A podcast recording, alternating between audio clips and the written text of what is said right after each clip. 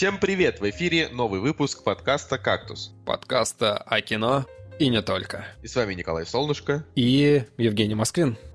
Да, э, у нас сегодня впервые за не знаю, многие годы выпуск, который мы записываем рано-рано утром, потому что мы просто не нашли другого времени, чтобы записать. Да, Жень? Да, причем в предыдущие разы, когда мы утром записывали, а, нам было тяжко реально, потому что мы просыпались такие, какого еще, типа, чё, поговорим о кино, да какое кино, зев, зевота такая наступает, ну, весело. Я помню, я помню, там еще записи какие-то слетали у нас. Да, да, да. Да, да, это вообще было, было, было смешно. Ну вот, ну, сейчас, конечно, немножко уже немножко, немножко все по-другому. Ну, расскажи нам, Женя, как у тебя дела, потому что тебя долгое время не было. Ну, как долгое, ну, типа две недели. Да, меня не было целых два выпуска. Что, блин, так так получилось, короче. Ну, а так, в целом, на самом деле, более-менее, потому что радует погода, ты просыпаешься, и реально есть чувство весны. Я себя поймал на мысли о том, что я действительно, я выхожу на улицу, и я реально радуюсь тому, что на улице начинает что-то цвести, пахнуть весной, Блин, мне кажется, это вообще адская, Стареем, адская брат. старость уже, да. Но я, но я прям, знаешь, как бы вдыхаю этот воздух и такой думаю, блин, господи, как же круто. Ну и... Не, на самом деле, я воздух весны, типа, люблю еще, знаешь, со школьных лет просто не так... В Москве, конечно, это все немножко по-другому ощущается. В Петербурге намного приятнее. Да. Наверное, да, да. А я вот, я вот скажу, значит, похвастаюсь. Я дочитал э, книжку первому игроку приготовиться. Mm-hmm. И я вам скажу, что она такая же гениальная, как и фильм. Вот, такая же, ну, на, на, мой, на мой взгляд. Я просто, я, я теперь, короче, адепт, э, адепт этой истории, потому что меня за многие годы ничего так, э, ну, так сильно не впечатляло, вот так, чтобы я прям вот вообще вовлекался и понимал, что это, это, это любовь. Ну, вот. а, поэтому я сразу же после того, как мы посмотрели фильм, сразу же, значит, книжку принялся читать и совершенно не разочаровался, потому что книга действительно прекрасная. Она дополняет. Вот знаете, это если, если вам понравился фильм и вы хотите узнать, что дальше, ну, то есть не то, что даже что, что дальше, там по сюжету он не продвигается дальше, а вот именно э, узнать больше про Оазис, узнать больше э, о том, как он функционирует, как люди живут в реальном мире, потому что там многие даже те же кинообзорщики там со всяких, там с YouTube каналов, да, они говорят, вот э, осталось очень много вопросов за кадром, там, как люди зарабатывали деньги, э, там, этот самый любимый вопрос людей из фильма, значит, это как могли бежать э, чуваки просто по улице, грубо говоря, в этих визорах. Э, ну, то есть, что это, что это за бред, потому что... Ну, понятно, движение типа они, они, же, они же будут врезаться, вот. Ага. А, и э, в книге как бы там нет вот именно такого объяснения, то есть там, там нету фразы, что-то в духе... Э, он бежал по улице, там, э, в визоре, вот Словно такого, чумачечий. Да-да-да, так, такого, такого ничего не было. Э, значит, э, там просто была одна сцена, в которой было ясно, как это можно те технически сделать. То есть там как бы там очень много технических моментов э, работы э, вообще, значит, вот этих вот э, модулей для оазиса всяких разных, они все объясняются. И это уже, и это как бы это очень круто. Но самое, конечно, важное это то, что ты просто переживаешь эту историю второй раз, но под другим углом, потому что там совершенно другой сюжет. Э, там, э, значит, э, канва одна, то есть там пасхантеры ищут пасхалки. Но именно если вы хотите ну, значит, каких вот я сейчас я сейчас вспомню, значит, самый яркий пример это турецкий гамбит. в турецком гамбите фильме там, значит, один злодей, а в книжке другой. Я не буду спойлерить, мало ли вдруг кто не смотрел. Вот. Э, Причем э, этот персонаж есть и там, и там, но просто э, в фильме решили сделать именно совершенно вообще другого человека, значит, из книги. И когда я, я сначала смотрел фильм, потом читал книгу, и когда я читал, и когда злодеем оказался другой, я подумал, что это очень неплохой ход с точки зрения там Бориса Акунина и сценаристов вообще фильма, потому что людям, люди сохраняют интерес как бы на оба творения. Ну вот. И здесь то же самое. Здесь, короче, фильм сделан именно таким, чтобы он был вот клевым для кино, А в книге там э, просто совершенно другие способы поиска пасхал. То есть там тоже те вот, значит, э, грубо говоря, там три ключа, но там немножко, грубо говоря, расширенный поиск. Вот. И там не, не вот эти вот истории из, из фильма, то есть там не, не гонка, не гостиница, не буду говорить какая, да, там, там все немножко по-другому. Но я говорю, это все прекрасно, сейчас просто все от этого кипятком писаются, там все обзорщики у себя в видео, значит, говорят, что вот, мол, э, значит, э, про, посмотрел фильм, фильм клевый, теперь читаю книгу. Ну, в общем, не я один попал под очарование вот этой франшизы. Угу. Так что такие вот дела. А ты, насколько я понимаю, посмотрел этот фильм наконец-то. Расскажи тоже нам пару да, своих Да, при, причем мы посмотрели его в день премьеры, в четверг или в пятницу. Ну, бук, буквально как он вышел. Ага. И, господи, мы попали в отличный кинотеатр. Мы попали в отличный зал. И все было настроено на то, чтобы как бы релакснуть и получить э, действительно наслаждение. И я реально вышел из кинотеатра за долгое время как бы с чувством удовлетворения от того, что я реально сходил в кино и посмотрел как бы клевый фильм, который мне понравился, и я был на одной волне со зрителями другими. Ну, в общем, приятное ощущение, которое я давненько уже не испытывал. Наверное, вот последний раз испытывал его на пресс-показе «Бегущего по лезвию» последнего. Вот. Ой, а... Хорошо, хорошо было на «Бегущем». Ну, я не был, я не был на пресс-показе, просто фильм хороший. Да. Так. А сам фильм, слушай, мне, опять же, да, как человеку, который тоже застал все более-менее известные там популярные темы типа Годзиллы, э, Назад в будущее и так далее, конечно, мне очень сильно понравилось, и даже люди, которые рядом сидели, и Надя, все таки так, это вот оттуда, это, блин, это вот оттуда. Ну, то есть, э, э, есть какая-то фишечка, да, которая действительно интересует людей, объединяет их и так далее. И я во время просмотра вообще ловил себя на мысли о том, что, блин, я, наверное, от фантастики так не перся со времен, наверное, назад в будущее. И действительно, а, по художественным каким-то приемам, по музыке, да, здесь Алан Сильвестри тоже, а, по музыке, по операторской какой-то работе, хотя оператор другой, есть какие-то вот сходства, и прям действительно трепет а, какой-то детский внутри просыпается, ты такой думаешь, блин, это, ну, это вот прям реально приключение, как будто ты в детстве и читаешь какую-то действительно интересную фантастику, смотришь э, фантастику, очень кру- крутую классику. Но не дотягивает. Вот для меня не дотягивает, но опять же, потому что сценарий, я думаю, опять же, да, если про блогеров говорить, очень многие об этом сказали, что э, основа сюжета, она, конечно, очень банальна. Типа... Нормально все, что тебя там не устраивает?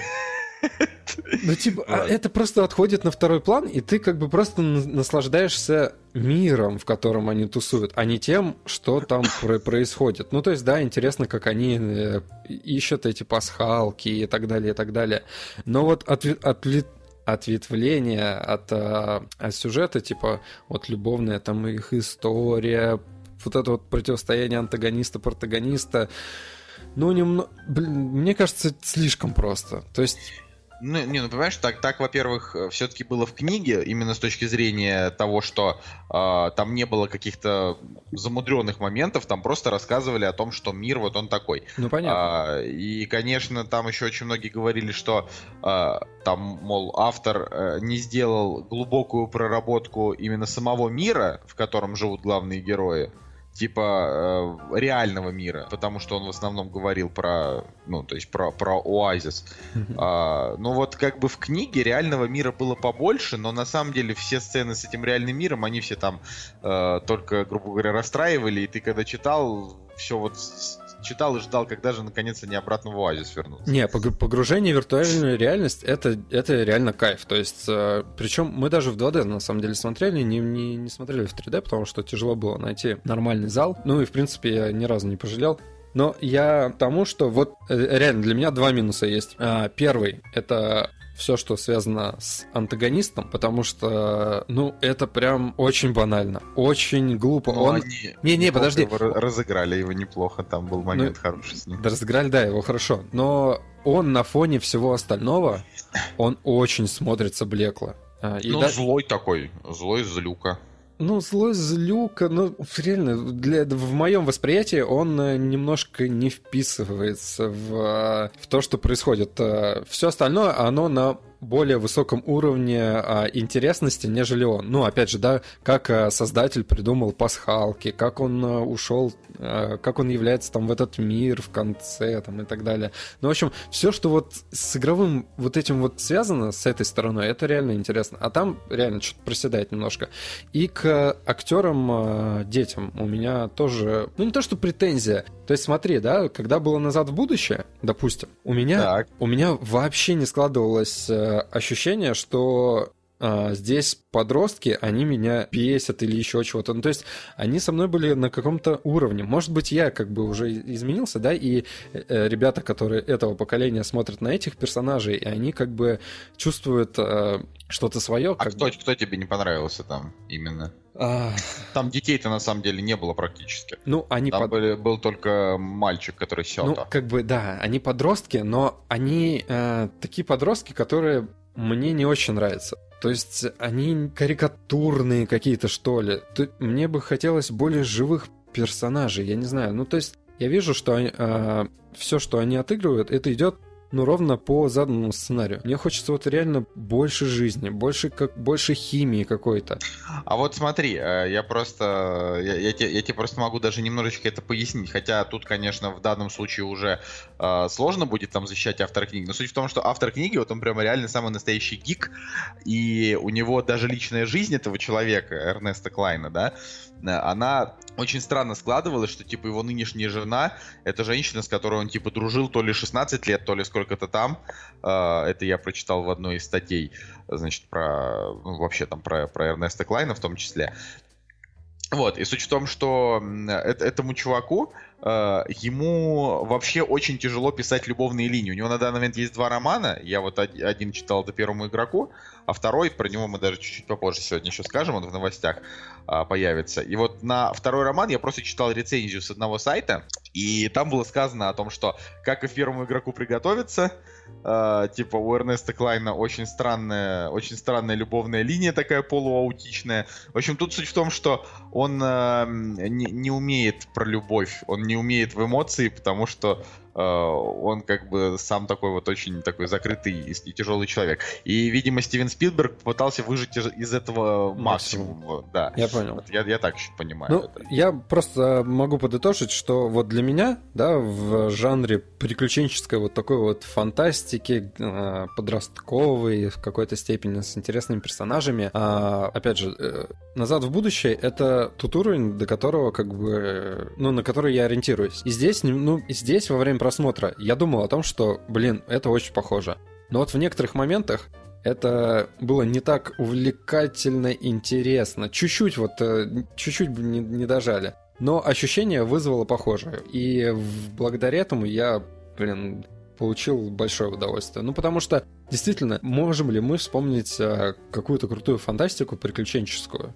Которая вот дарила бы, ну, действительно, такие эмоции, и о которой бы столько людей говорило. Я думаю, что нет.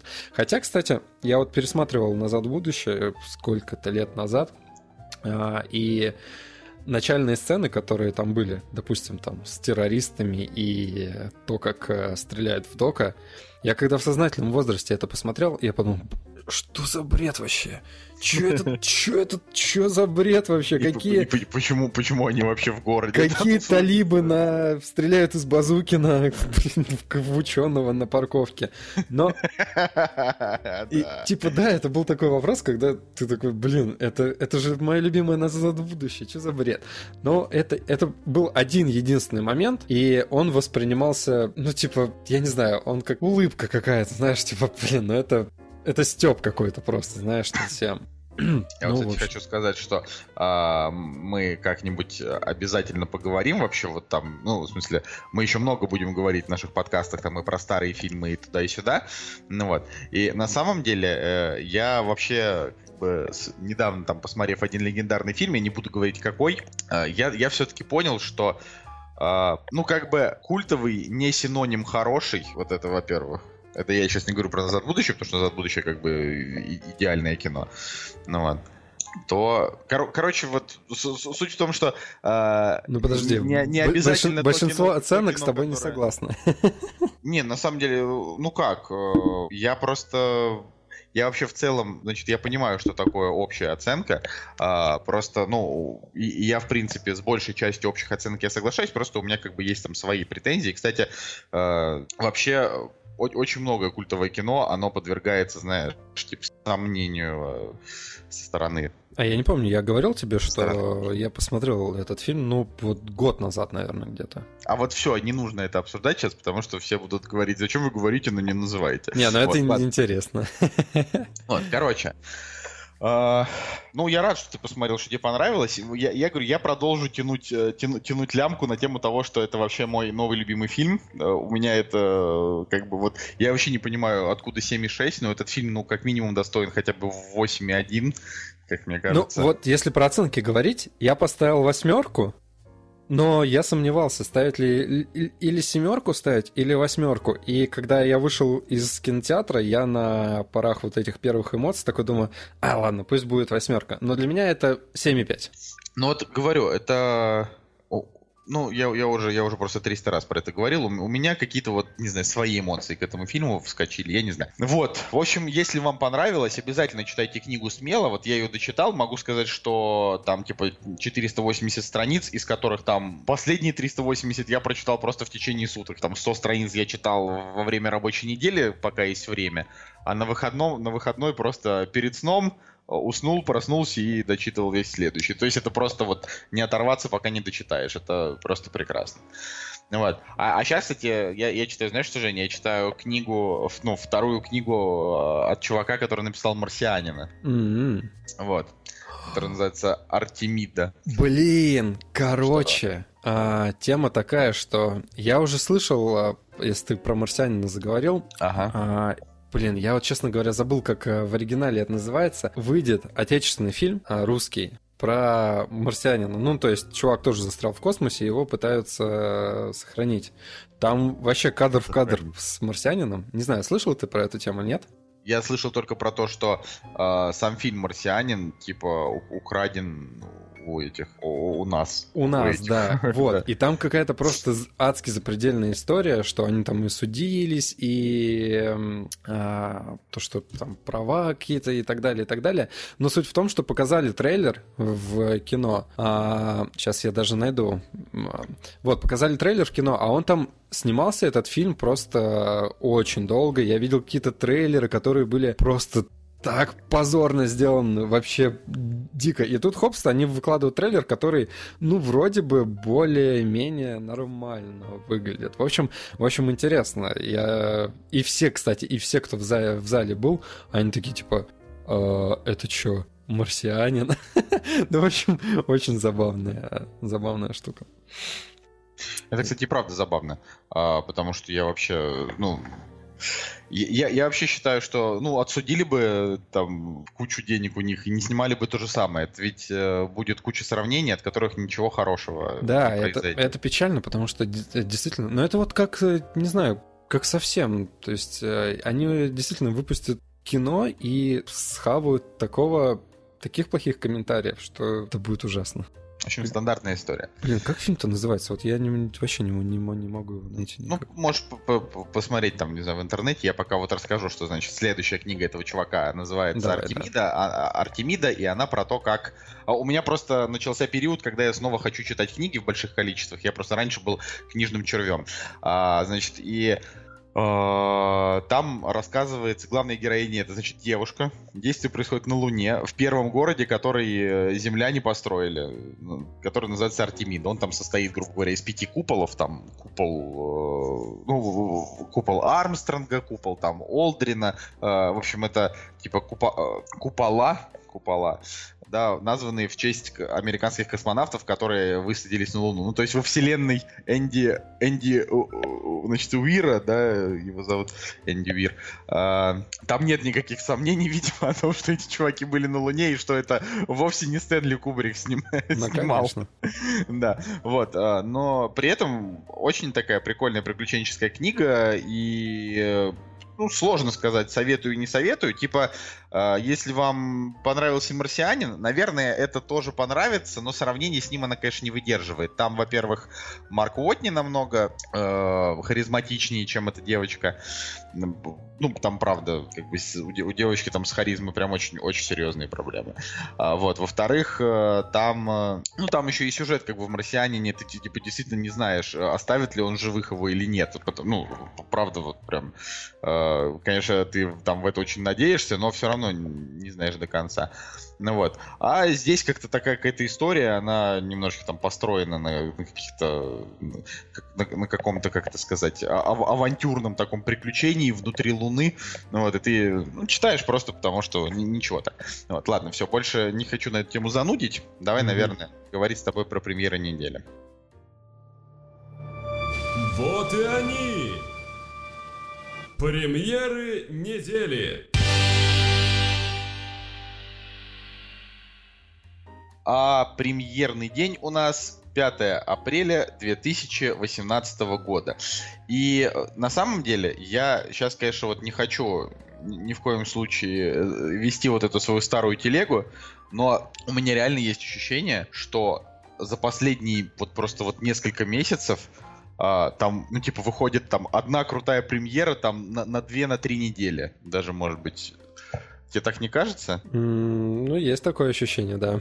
Просто, ну, допустим, вышел, конечно, первому игроку, и для меня там это вообще, я не знаю, событие десятилетия, потому что я последний раз э, кино, от которого я был в таком же восторге, смотрел ровно 10 лет назад. Угу. Но э, тут, ну, как бы это не считается. Во-первых, ну, ну, то есть он, он, он клевый, он объективно, да, большей части людей все-таки понравился, но он вот такой вот один, потому что и до, и после там все вот эти вот, и я там, я убиваю великанов, до этого там был вот это злом времени. Короче, вот выходят премьеры, и ты реально не знаешь, на что идти в кино, потому что, ну, не очень хочется. И вот на этой неделе практически та же самая ситуация. По сути, у нас, как бы, значит, фаворит недели — это фильм «Гоголь Ви», да? Угу. И, э, значит, на КГ-портале, с которого мы там берем новости, там уже вышла хвалебная рецензия, но мне кажется, что она проплачена. Я вот я, я не хочу быть уверенным в этом на 100%, да, и не хочу никого обвинять, но мне кажется, что она проплачена, потому что первая часть это такая параша. Просто вот, ну, просто, ну, реально такой тр трешак уровня, ну, ну, я не знаю, там, я как бы поставил фильму прям 3 из 10, первому. И, и я реально могу даже пояснить, почему. Но это как бы ладно, слишком много. Ты смотрел первую часть? Напомню? Нет, я первую часть не смотрел. Я посмотрел трейлер э, второй части, вот в этой, которая сейчас выходит. И там очень крутой саундтрек. Это забавно. Ну и вообще... В а, смысле, я... Э, крутой саундтрек? А, господи, я, я не помню, как группа называется. Let the bodies hit the floor. Бу. Ну, то есть там такой металл, хардкор, не знаю, что это такое. Вот, и, ну, как бы увидеть это в кино, тяжелую музыку ты не всегда как бы увидишь, а еще и в российском фильме. Ну, это вообще вдвойне забавно. Но, короче, смотри, я посмотрел трейлер э, первой части, вообще днище, а вообще так убогий трейлер. Посмотрел трейлер второй части, и такое ощущение, что ну, там постарались создать что-то интересное.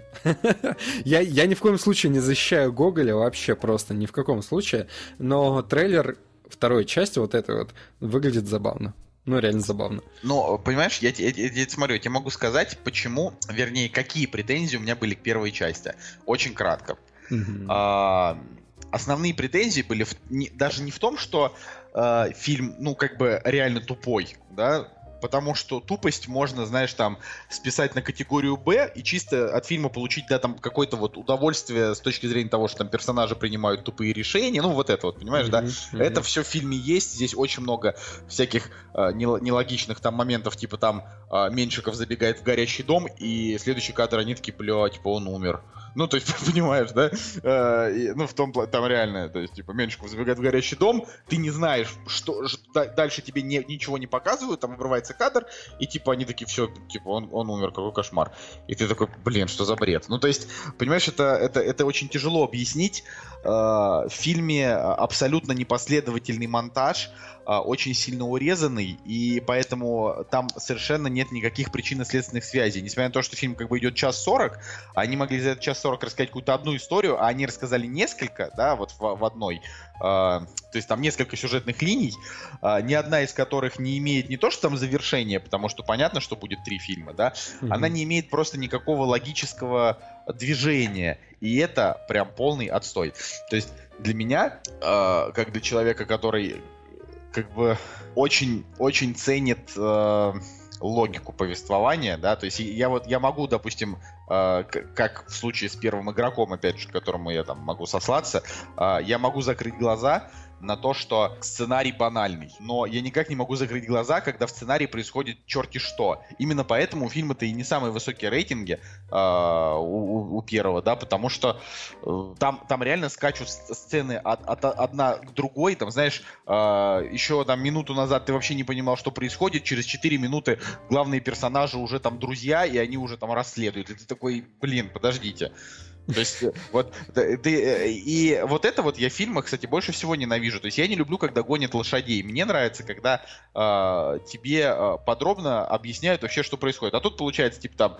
Э, Гоголь встречает, то есть там первая минута Гоголь встречает Меньшикова на полном серьезе, вторая минута они уже начинают вместе работать, третья минута они уже в этом селе, э, четвертая минута в этом селе уже начинает происходить дичь. Вот я, вот я тебе сейчас прям реально рассказываю под примерный монтаж, да, и а, с другой стороны, в каких-то моментах он затянутый, да, то есть вот вроде э, там действие развивается динамично, но из-за того, что там абсолютно нет никакой логики, э, в, какой, в каких-то моментах реально затягивается. И ты такой думаешь, ну елки-палки. Короче, на мой взгляд, это именно прямо очень-очень неудачное и вложение денег, и неудачное вообще все. Ну, очень, а поэтому, ден- денег-то они собрали нормально, 7 миллионов, учитывая то, что это, блин, ТВ-3. Я с точки зрения... Да, я понял. Я понял. С точки зрения искусства. А так-то, конечно, знаешь, лучше уж Гоголь, конечно, чем фильмы там братьев Андреасян. Просто ну, Кстати, мне просто жаль, идея это была довольно в, в зародыш это в своем неплохая. Андреасяны выпускают ужастик, я трейлер видел. Ладно, а, мину... минутка расследования, чувак, минутка mm. расследования. Так. А, 12 апреля, в... так, короче, а, реально был фильм, который назывался «Марсианин». Его написал, сценарий написал Михаил Расходников. Mm-hmm. Потом, короче, когда вышла книга Эндрю Вейера, сюжет типа повторял сценарий на 95%. Из-за... А это, это вообще было в 2000, да, 2009 году, и они фильм уже, по-моему, начали снимать к тому моменту. В итоге производство на стоп поставилось. Причем я в свое время видел этот фильм на кинопоиске. Вот, а, они поставили на стоп, там что-то реально, реально вот там долго делали, он потом, по-моему, сменил название, а, я видел какой-то трейлер, потом я реально, я в кино вот буквально месяц назад видел трейлер этого фильма, ну, уже хорошо смонтированный, относительно хорошо. И я сейчас на кинопоиске у этого режиссера и вообще у этого фильма просто нет. Его стерли. И что это за ситуация такая, когда тебе показывают трейлер э, в кино, но у него нет... А когда ты видел этот трейлер в кино, напомни, пожалуйста. Слушай, я его видел, да вот, буквально либо на гонке времени, ну вот на чем-то последнем, на что я в кино ходил. Скорее всего, это была гонка времени. Вот. И сейчас на кинопоиске этого фильма нет. Это очень забавно. Ну, в смысле, это тупая история, но она забавная, потому что я понял, что я только что обратил на это внимание. Я посмотрел вообще на этого Михаила Расходникова. Там, конечно, у человека пока все вот. только начинается, да. Только начинается, да. Но вот, типа, должно было начаться еще давно. Ну, ладно. Но это забавно, забавно, ладно. Давай, давай дальше, дальше. Следующий фильм, э, следующая премьера, это «Жажда смерти». Вот это, наверное, то, на что я бы сходил, если там было бы, было бы время. То есть, ну, в том плане, что э, сейчас с временем как бы плохо, поэтому я по себе не сужу, но допустим, если появится какой-то свободный вечерок, я посмотрю э, наличие именно жажды смерти в залах, потому что, во-первых, Элай Рот, он, ну, типа, трэшовенький, клевый чувак, а, во-вторых, у фильма все-таки, я помню, мы обсуждали, я очень волновался, что это будет прям, прям параша, да, но рейтинги у, у него достаточно неплохие. Там, знаешь, для для там- такого жанра это да, да, норм. да, да, да. То есть для такого жанра, опять же, да, там на 6,3, э, допустим, какого-нибудь э, блокбастера, да, смотреть было бы больно. Ну, типа, если сняли блокбастер на 6,3, что ж это тогда за блокбастер? А именно такая грайндуха с Мочиловым нормально. Более того, я точно знаю, что фильму э, занизили оценки критики из-за того, что э, фильм про то, как чувак берет пушку и начинает всех убивать, а в Америке сейчас, э, значит, из-за всех вот этих вот нескольких подряд Мгм. случаев в школах, из-за того случая, где мужик там поднялся на- из гостиницы расстрелял там несколько сотен человек, да, из-за этого в Америке сейчас идут такие сложные разговоры, грубо говоря, э, селебов и обычных людей с правительством, и все там просят внести эту поправку о том, чтобы не каждый человек мог взять как бы пушку и так далее, потому что это очень опасно и там сильно влияет на безопасность. Не знаю, чем это закончится история, э, но для них именно такое кино, как «Жажда смерти», оно совершенно не актуально в 2018 году, и я, знаешь, я могу их понять. Это как если бы у нас сейчас, э, знаешь, на фоне, на фоне последних трагических событий э, у нас бы выпустили какой-нибудь там, я не знаю, фильм про, про, про- пожары, там, что-нибудь Ну такое, да, там, да, про какого-нибудь да. главного персонажа, который любит все поджигать, например. Да, и э, как бы фильм, может быть, с точки зрения там художественной оказался бы и неплох, э, но большая, большая часть, я говорю именно про большую часть людей, они бы не приняли его, потому что подумали, что э, сейчас, сейчас, да, это вот не то. Поэтому американцев я понять могу, но сам фильм я хочу посмотреть, конечно, мне интересно. А, Опять же, да, когда мы были в Финляндии, я уже говорил о том, что, а, были постеры этого фильма, и я так порадовался, потому что, блин, я действительно переживаю за Брюса Уиллиса, потому что он мне нравится как актер, и я сейчас поясню почему.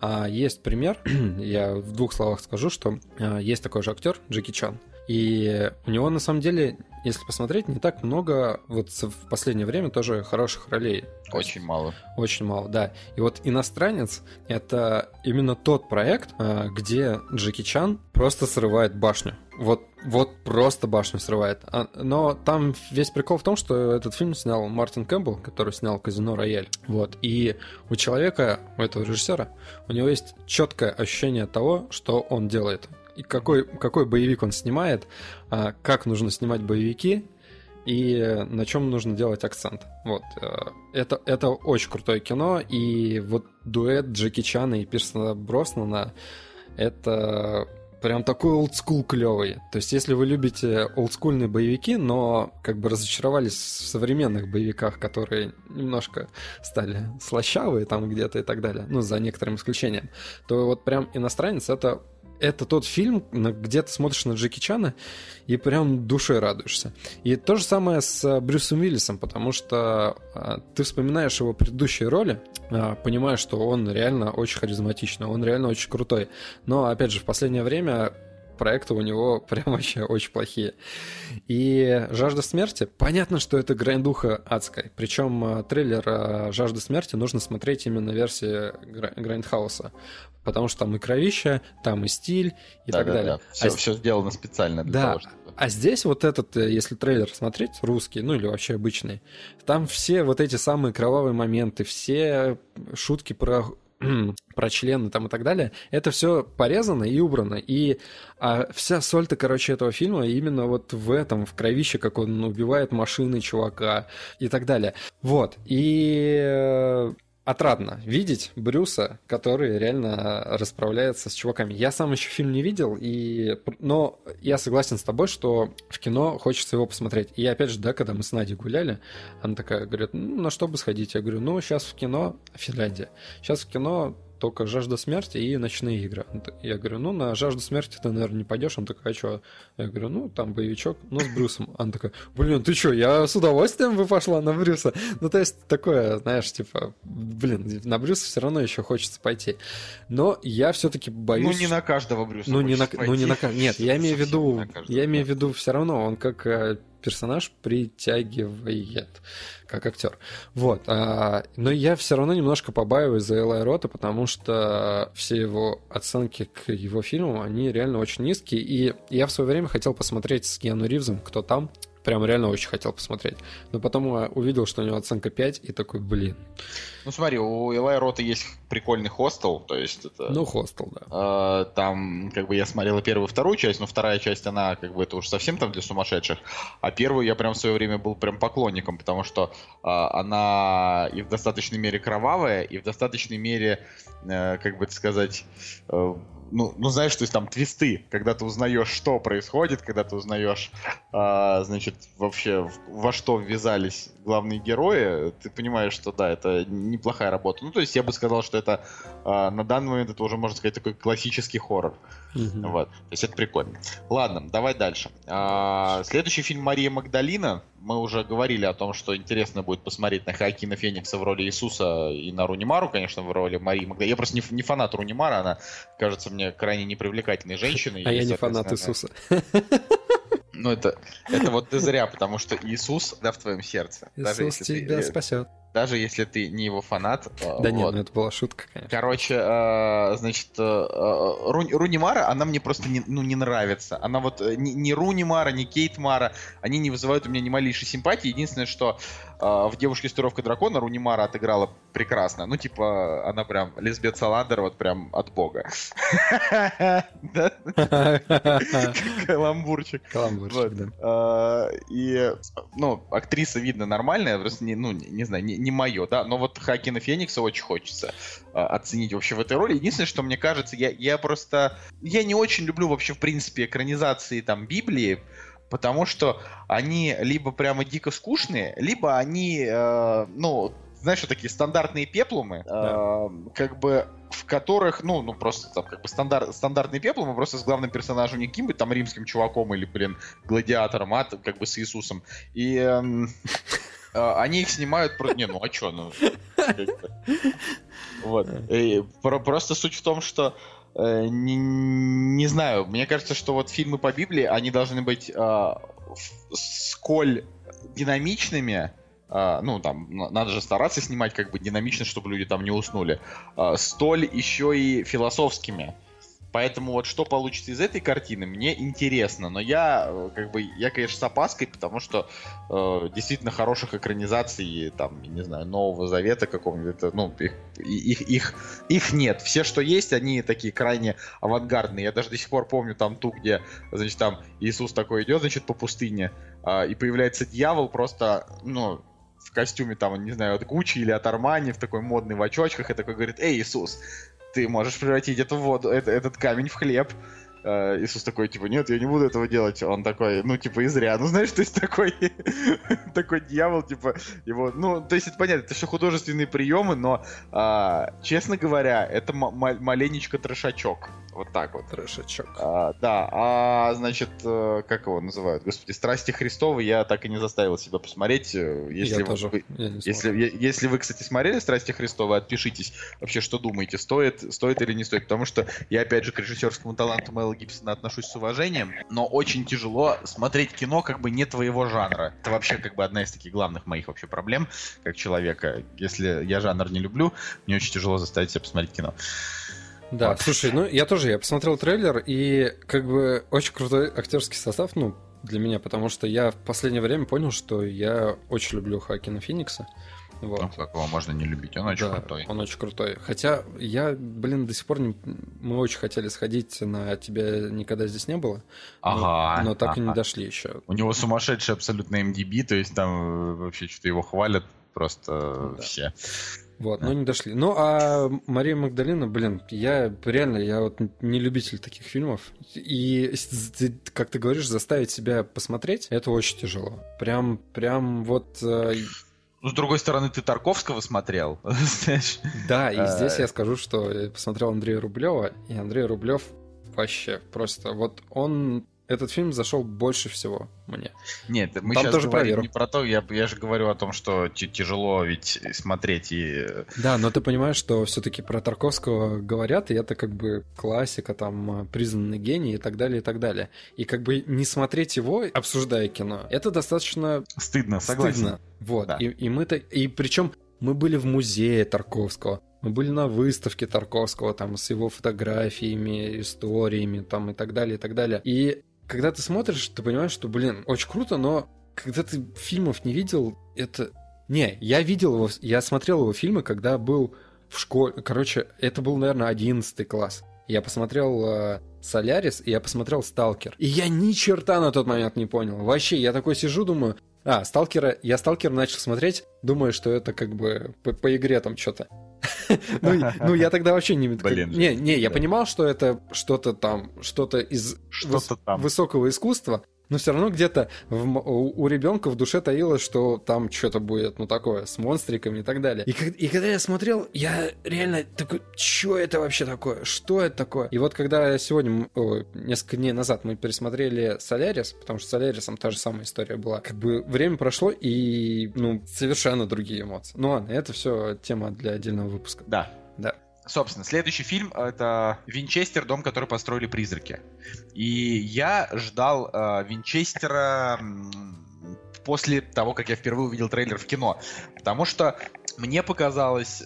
Ну, это вот, опять же, сейчас я, я, я сейчас сразу же это все просто разобью. Да, мне показалось, что э, это такие новые 13 привидений. э, будет мрачно, будет интересно. Э, Хелен Миррен играет главную роль, она вообще крутая тетка. Э, Но 5,4 MDB.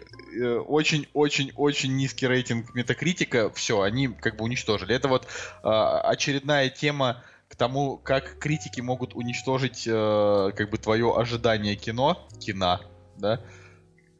Вот. э, Ну, не повезло, не повезло. Просто я, я сегодня еще расскажу э, об одном фильме, который я после трейлера прям ждал. Э, Ну, в общем, расскажу, да. И, и, и, да, у Винчестера, простите, 28 метакритик. Ну, господа, это уже несерьезно. Нет, это не серьезно, Вот. да. А, И это просто к тому, что э, вот есть люди, которые говорят, оценки критиков это полная чушь. Типа, даже если у критиков низкая оценка, это не значит, что фильм реально плохой. Это очень большое исключение из правил, господа. Вот когда Warcraft, у него там оценки прям супер низкие, а на самом деле не такой уж он и плохой. Это я уже там говорил тоже в прошлом выпуске, что ли.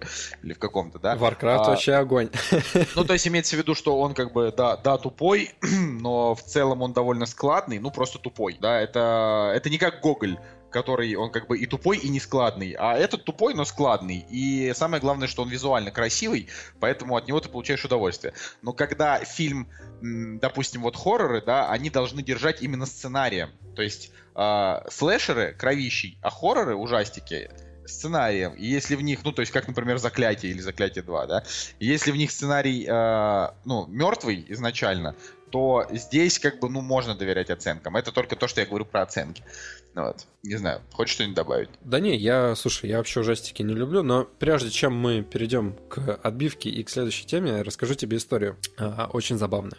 А, тусили мы, значит, на Рубинштейна несколько дней назад. Так. И э, вызвали такси до дома. Подъезжает таксист, мы садимся, и он сразу же начинает с нами заговаривать на тему, а, типа, ребята, я тут вообще там пока вас ждал, посмотрел сериал, вы этот сериал смотрели, а он, по-моему, говорил про острые козырьки, по-моему. Мы такие, да, да, мы его смотрели. И что-то слово за слово, мы весь путь до дома, от, э, от бара до дома начали говорить о кино. Типа, а вы смотрели этот сериал? Он говорит, и да я вообще пока жду заказа, я там смотрю 27 сериа- сериалов подряд. Ну, то есть одна серия там выйдет, я посмотрю другую, там третью и так далее, и так далее. И он такой, посоветуйте какой-нибудь ужастик. И я такой, типа, «Э, я понимаю, что я ужастики это что-то как-то, ну, ну не ахти. И, Ну, и- на, на телефоне-то ужастики смотреть вообще не айс. ну, да, не-не-не, но он дома смотрит. Он самая, самая забавная история, то, что он говорит, вот я прихожу домой, и мы с женой смотрим там ужастик.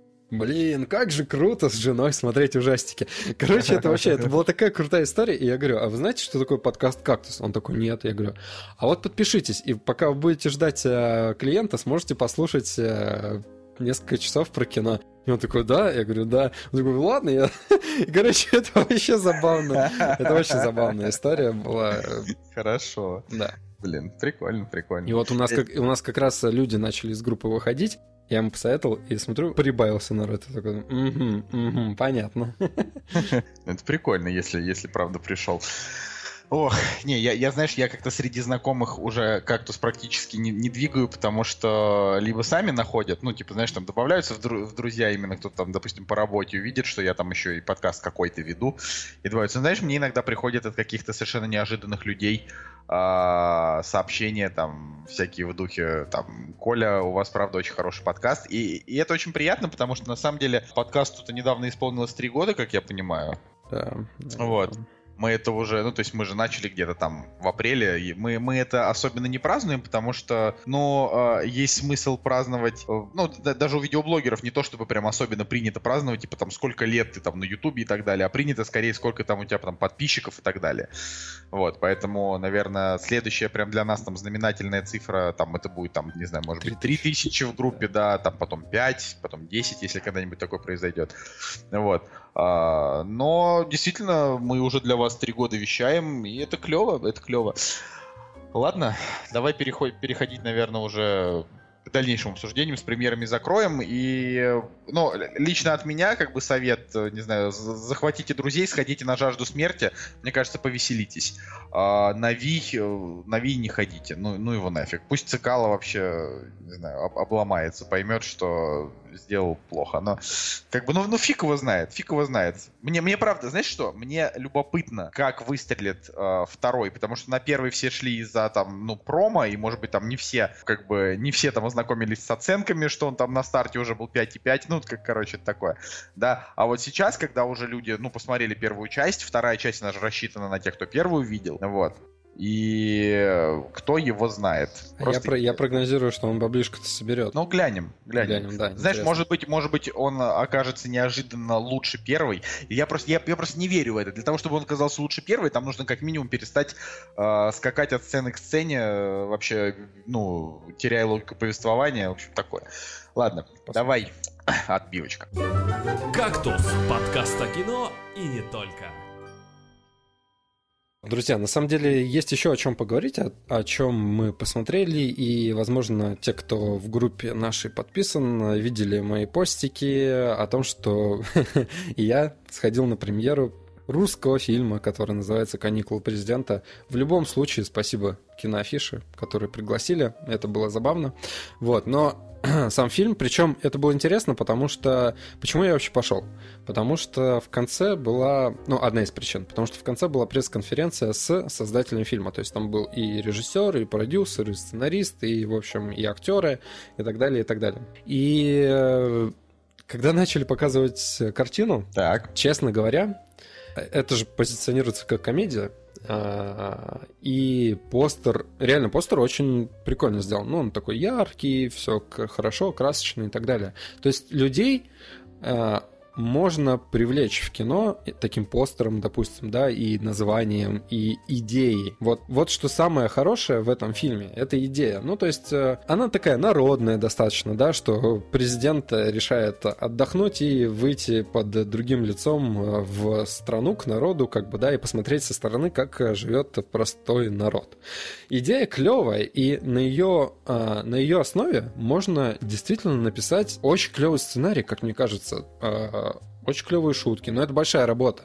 То есть, если а, вы хотите снять комедию, которая не пердильная, которая ну, действительно смешная и с, как, с какой-то долей а, смысла, да, то есть там есть а, какая-то драматическая составляющая, то это очень большая работа. Но то, что я увидел, это, это, это, это не смешно. И я в двух словах сделал э, для себя итог. То есть каникулы президента могут понравиться вашей маме, но не понравиться сыну маминой подруги. Потому что для родителей, типа, он нормальный. Там нет пошлого юмора, там нету, короче, э, каких-то таких тем, знаешь, э, сленгов, гэгов там и так далее. То есть он вообще, вот как будто по телевизору, по России 2 что-то показывают, и вот он примерно из такой же темы. И самое А для, для чего это кино? Для чего? Вот. Для того, что, для того, чтобы ТНТ выслужились перед Путиным или для чего? Мне просто интересно. Я, знаешь, я не хочу сейчас а, никого там обвинять или что-то такое, но... А, это не фильмы- ТНТ. А кто это? Ну, в смысле, это просто ак- а- актер, он же там... Э, Мне Он почему-то не имеет... э, Короче, как оказалось, фильм не имеет вообще никакого отношения к э, там, президентской гонке и так далее, и так далее, и к ТНТ.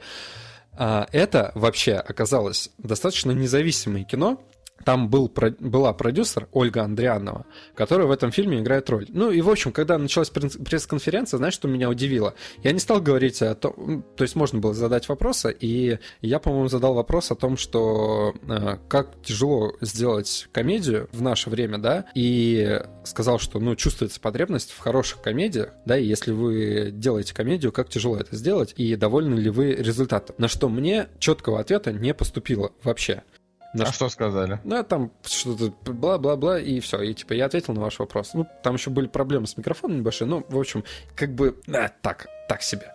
Но а, зал, который там был, понимаешь, все сказали, ну, то есть все, кто задавали вопросы, там, или в, в большинстве своем, все сказали, спасибо, это очень классное кино, оно нам очень понравилось, оно очень смешно. И меня эта ситуация немножко напрягает, потому что сам фильм по себе, он вообще не смешной. Там не было ни одной смешной шутки, которая бы могла бы рассмешить или... Ну, я там пару раз улыбнулся. Все, это максимум. Вот. А фильм оказался на деньги вот, э, вот этой вот Ольги Андриановой. Это чисто сугубо как бы личный проект. И с этой стороны я порадовался. То что, то, что это независимая какая-то картина, да, которая... У них были проблемы с финансированием и так далее. И так далее. У, меня, у меня есть какие-то очень смутные ощущения, но я оставлю их при себе. Вот эти. Вот. И, короче, о фильме все плохо играют на самом деле. Ну, не то, что плохо, это реально какая-то вот сериальная тема. Причем даже это не Россия 2, это, знаешь, какой-нибудь, блин, домашний там или ТВ-3 уровня. Ну, вот такого плохого качества на самом деле. Но вот сама а, эта Ольга Андрианова, она была актриса в этом фильме, у нее была третьестепенная роль, и она, блин, там так круто отыграла, и я смотрю, она в зале сидит, и она продюсер оказалась. Блин, это, это один из немногих моментов, который положительный в этом фильме оказался. Так, то есть так, она не, не, неплохая. Да, она, блин, она отыграла очень круто, то есть прям реально я смотрю, думаю, блин, очень круто. А, а как Самбурск, Самбурская? Она это это самая худшая роль, которая была в этом фильме. Это это было просто ужасно. Настолько ну, ужасно, что, мне кажется, она ей вообще лучше закончить с актерской карьерой. Ну, я, э... я немножко жесток, но как бы это действительно так. Вот. Слушай, ну, ну, она вообще не то чтобы прям, прям супер, супер актриса, не, ну она как бы красивая девушка, ну такая там, как бы довольно, довольно красивая, но э, с точки зрения там ее талантов э, ак- актерских и вообще ролей, ну там вообще все, Конечно. все, все не супер. Что там в фильме зомбоящик играет, знаешь, вот, вот женщины против мужчин, вот это вот. Ну ее. да, это отстой. Конечно, короче, мы не должны уделять этому фильму время, но просто так как нас пригласили, я сходил. Ну, а, и самая большая проблема то, что режиссеру вот явно видно, что ему не хватает опыта. И вот эти вот речи, знаешь, на пресс-конференции, что мы старались сделать э, комедию такую же классическую, знаешь, там, как в советские времена.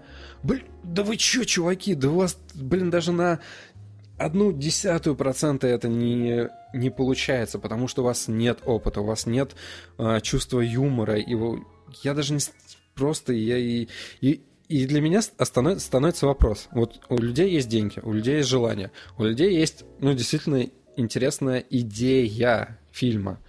Но как сделать так, чтобы было смешно?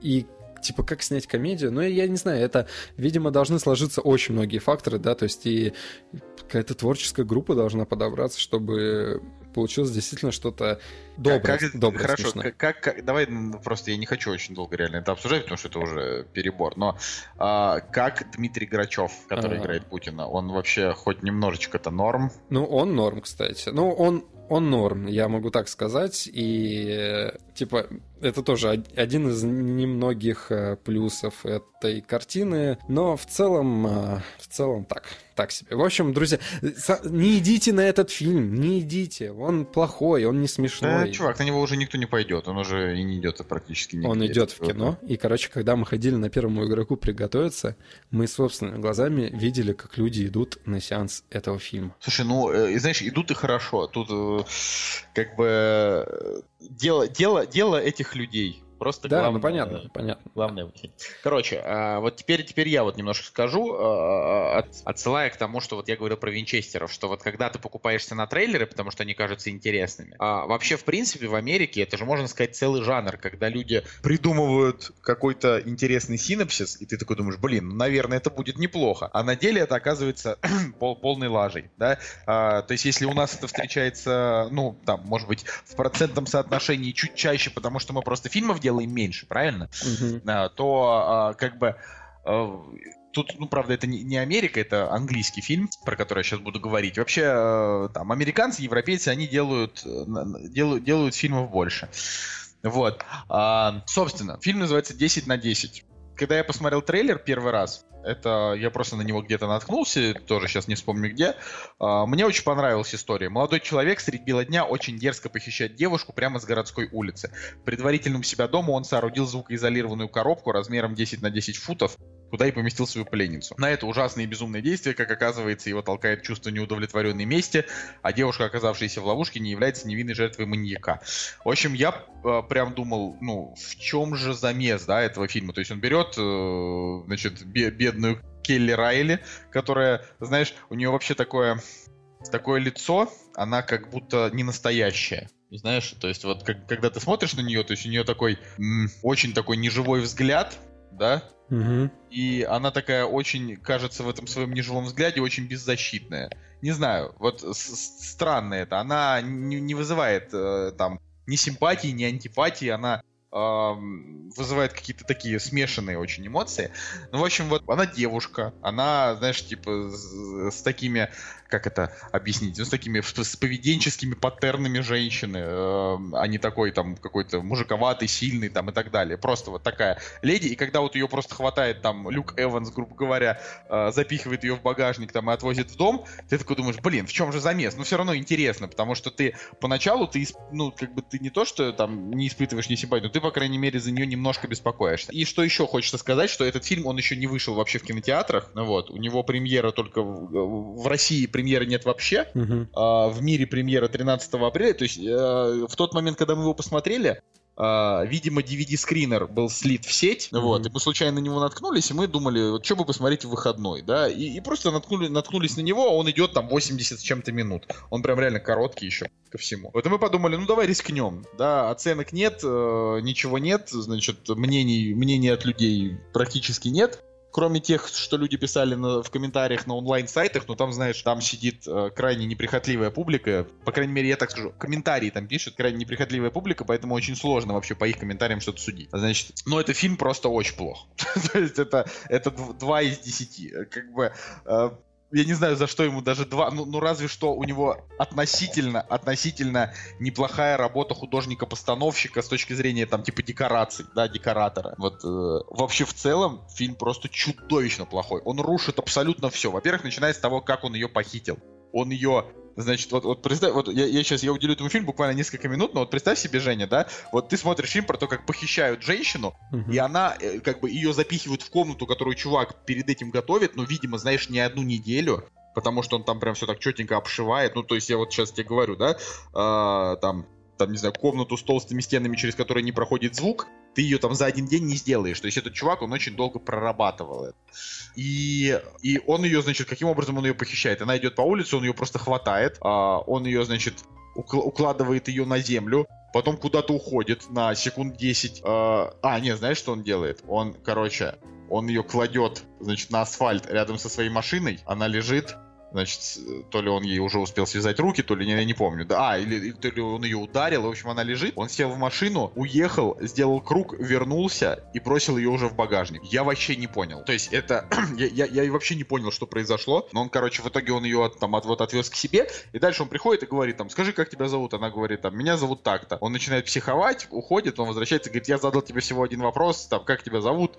Она говорит, вот так меня зовут. Он говорит, нет, это ложь. Ну, в общем, это такая. И, понимаешь, и, и как бы бы, и вот эти вот 80 минут напряжения в фильме а, нет практически никакого. Ты сидишь и с таким небольшим интересом, потому что тебе интересно, какой все-таки будет твист. Ну, должен же быть твист, правильно? Угу. В этой истории. Ты сидишь и ждешь, типа, чем же закончится это? И когда в итоге оказывается... Я, я знаете что, вот сейчас будут спойлеры, а, потому что это правда очень плохое кино. А, реально, оно не стоит просмотра, ребят. Это 5,4 общая оценка. Как бы я ему вообще поставил 2. Просто, ну, ну, ну реально, вот это, это я не рекомендую. Просто хочу как бы рассказать о том, насколько бывает все плохо. Значит, а, еще зря что ли на него время потратил. Значит, в течение фильма бывает такое, что герой подходит к телевизору, и на этом телевизоре как бы э, идут сценарные движения, то есть тебе объясняют, что происходит. Типа, первый раз он подходит к телевизору, там стоит мужик, э, значит, репортер, и говорит, э, значит, дело об отравленных пациентах было закрыто. Типа, смерть пациентов, типа, грустная, но медсестер отпустили. Следующее, значит, э, там, ну, он опять ушел, что-то поговорил с этой теткой. Следующая сцена опять у телевизора. Он сидит, включает, там, значит, его жена, его дочка, ну, понимаешь, да? Угу. Вот, э, он, он их, значит, снимает, смотрит на них и плачет. Ну, вот, вот, вот реально такая вот дичь. Ты не понимаешь все еще, что происходит, но понимаешь, что, видимо, да, какая-то драма произошла. Короче, в итоге оказывается, что э, вот эта вот девушка, которую он похитил, это, значит, одна из тех медсестер, которая работала, значит, в той больнице, в которой э, по неизвестным обстоятельствам погибли три человека, в том числе жена главного героя. И он от этого поехал крышей. Но Значит, эта тетка, говорит, ну, она сначала там не признавалась, не признавалась, а потом она говорит, да, хорошо, это сделала я, потому что, короче, типа, мой папа изменял моей маме, из-за этого повесилась моя сестра, я взяла себе имя моей сестры и решила убивать всех людей, которые изменяют своим, типа, там, вторым половинкам. А твоя жена, типа, тебе изменяла, поэтому я ее убила. И я такой думаю, боже, что это за дерьмо? Ну. Это просто, ну и как бы и в конце она, знаешь, там набросилась на него, там, знаешь, там избила, убила их домработницу, которая случайно зашла в кадр. Это, ну это вообще пипец. То есть это, это типа, это настолько плохая срань вообще. вообще это, это прям, ну то есть ты смотришь и думаешь, вот э, это когда под конец ты уже думаешь, ну вот сейчас, наверное, будет еще хуже и становится еще хуже. Я просто, я просто фигею вообще с людей, которые... То есть это же кто-то дал бюджет на это, кто-то расписал сценарий, а там сценарий, ну реально, то есть они могли этот же сценарий сделать намного лучше. Типа они могли сделать так, что ты, значит, до самого конца не понимаешь, что происходит, но при этом не вот этими, знаешь, там прямыми намеками в лоб, когда по телевизору главный герой смотрит, да, и ты понимаешь, к чему вообще это все ведет. Uh, то есть это, это реально так глупо. Они могли бы какими-то другими там полунамеками, могли бы какими-нибудь флешбэками, знаешь, там снять флешбеки вместо того, чтобы просто показать, как он перед телевизором смотрит пленки, понимаешь, да, с записью mm-hmm. с женой и ребенком, снять прям флешбэк. Вот. И в итоге, короче, это вот пример таких, знаете, вот ее стоит посмотреть, если вы uh, действительно интересуетесь кино с точки зрения, м- э, как это сказать, не профессии, а как ремесла, да, вот, ну, хотя ремесло и профессия одно и то же, но вот если вам интересно ремесленничество техническая составляющая, вот вы посмотрите и поймите, вот как делать не надо. Как, как делать, как вот Uh, как снять просто плохую картину. Когда есть канва, есть у тебя и режиссер, есть у тебя, там, не знаю, и оператор, все вот у тебя, все инструменты у тебя есть, но у тебя не получается снять нормально просто потому, что ты, как бы, ну, не знаю, не, недостаточно талантлив. Ну, ну это, это прям то же самое, как и с каникулами президента.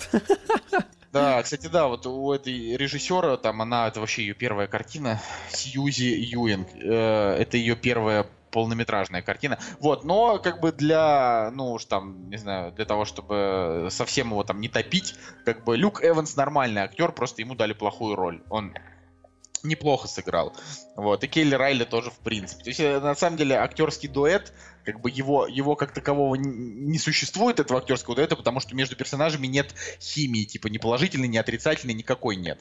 Mm-hmm. А, но просто сами по себе, как актерские единицы, они, знаешь, ну, по крайней мере, они умеют играть, они умеют показывать эмоции, которые от них просят. Типа, покажи ненависть, показывает ненависть. Но это, потом, покажи безразличие, будет безразличие. Но это просто, к сожалению, очень плохо.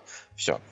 Um, на самом деле, да. Ну, в принципе, я думаю, что я... Ну, ты еще, ты еще что-то хотел Да, у меня, у меня есть один фильм, который я посмотрел, «Гонка века» с э, Кольным Фёртом. Вот.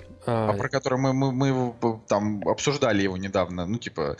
В премьерах, да, да. Вот он вышел на прошлый... Сейчас, давай я скажу, когда он... Он вышел в России 22 марта. Ну, неважно, так. Не так давно. Это общем... про, не, про него говорили. Главный номинант на Оскар 2019. Я вот обожаю вот эти все заявления. А, нет. я тебе сразу скажу, что это не главный. Это вообще не номинант на Оскар, а, потому что у него оценка ну, я поставил 7, но опять же, это первая оценка после кинотеатра. В общем, смотри, о чем история. А, я даже не буду синопсис читать, просто своими словами перескажу. А, мужчина, а, у него жена, дети, своя фирма. Это то, что по фильму в Википедии чуть-чуть по-другому. А, у него жена, дети, своя фирма по... А, он делает приборы навигации морские, вот. И на выставке морской, да, там где лодки, там всякие и так далее, он слышит о том, что есть а, конкурс, где разыгрывается ну, достаточно большой денежный приз. Ну и плюс нужно понимать, что у него еще средний возраст, типа он ему нужно на что-то решиться, там, да, какие-то из- изменения в своей жизни сделать. А конкурс заключается в том, что а, нужно в одиночку пере- сделать кругосветное путешествие, не высадившись на Землю. Вот. И, соответственно, это кто... Это очень странный конкурс, на самом деле. Ну, Зачем вообще запускать такие конкурсы? Ну, это типа не конкурс, это как другое слово можно подобрать. Господи, пари. Ну, неважно, не рассказывай. Приз, приз, вот, в, рамках гонки. И нужно, соответственно, приз достанется тому, кто быстрее всех проплывет. Вот. И, в общем, он а, решает участвовать а, в этой теме, а, закладывает дом, находит спонсоров, то есть вообще, короче, кладет а, на... А для чего, для чего он закладывает дом? А, чтобы пост... А, да, он а, вкладывает деньги, чтобы построить лодку. Он ага. строит тримаран, то есть, а, по, его, по его мнению, это лодка, которая как бы со своими плюсами сделает его самым быстрым участником этой а, гонки. Угу. Вот. И тут еще нужно понимать, что в, вот это просто позор наших а, дубляжистов, которые назвали а, картину «Гонка века», потому что а, это создает не то что неверное впечатление, а вообще ложное впечатление о том, что будет, а, о том, что происходит в фильме. Вот ты как бы как себе представляешь этот фильм? Я, честно говоря, по, знаешь, по трейлеру это такой байопик, ну, как бы просто про какого-то мужика. Мне, честно говоря, вообще непонятно, о чем эта картина. А. Я не понимаю, это, это картина о том, что он э, сделал что-то выдающееся, или о том, как он выдаю, или, или о том, как у него получилось скрыть его обман. Я вот просто не понимаю. Вот. Короче, мы вообще ничего не знали про этот фильм, да, то есть, ну, ты идешь, э, гонка века, Колин Фёрд, э, какое-то морское приключение, а, а на самом деле фильм называется The Mercy. А, по-моему, это называется покаяние. Точно не помню, но другой смысл у названия, абсолютно другой. И, а, в общем, он вкладывает вообще все свои силы, все свои деньги, вообще все, что у него есть в эту гонку. А, милосердие, да. Вот. И э, отправляется в путешествие и понимает, что у него начинаются проблемы. То есть у него и с лодкой траблы, короче, и э, опять же, я не спойлерю, друзья, это все есть в синопсисе, есть в Википедии. И у него есть лодка и траблы, и... Но если вы не хотите слушать, да, пропустите, потому что есть, наверное, все-таки небольшие спойлеры будут. А, у него и с лодкой траблы начинаются, и он понимает, что он проигрывает, а вокруг него начинается шумиха в прессе, то есть он любитель, да, все остальные профессионалы, а он любитель. И э, на него начинается давление в прессе, начинается, его начинают раскручивать, о нем начинают писать большие газеты и так далее, и так далее.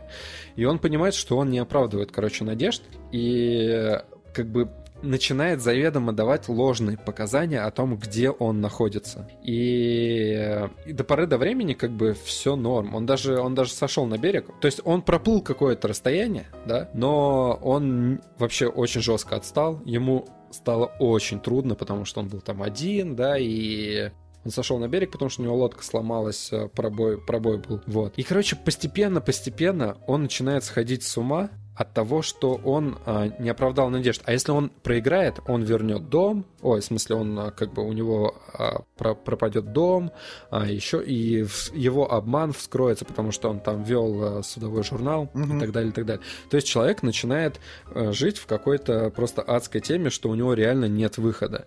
И вот это очень тяжело, потому что, н- ну, как бы, вот у меня есть такое впечатление, что выход есть всегда, да, то есть как бы тяжело не было, выход есть всегда.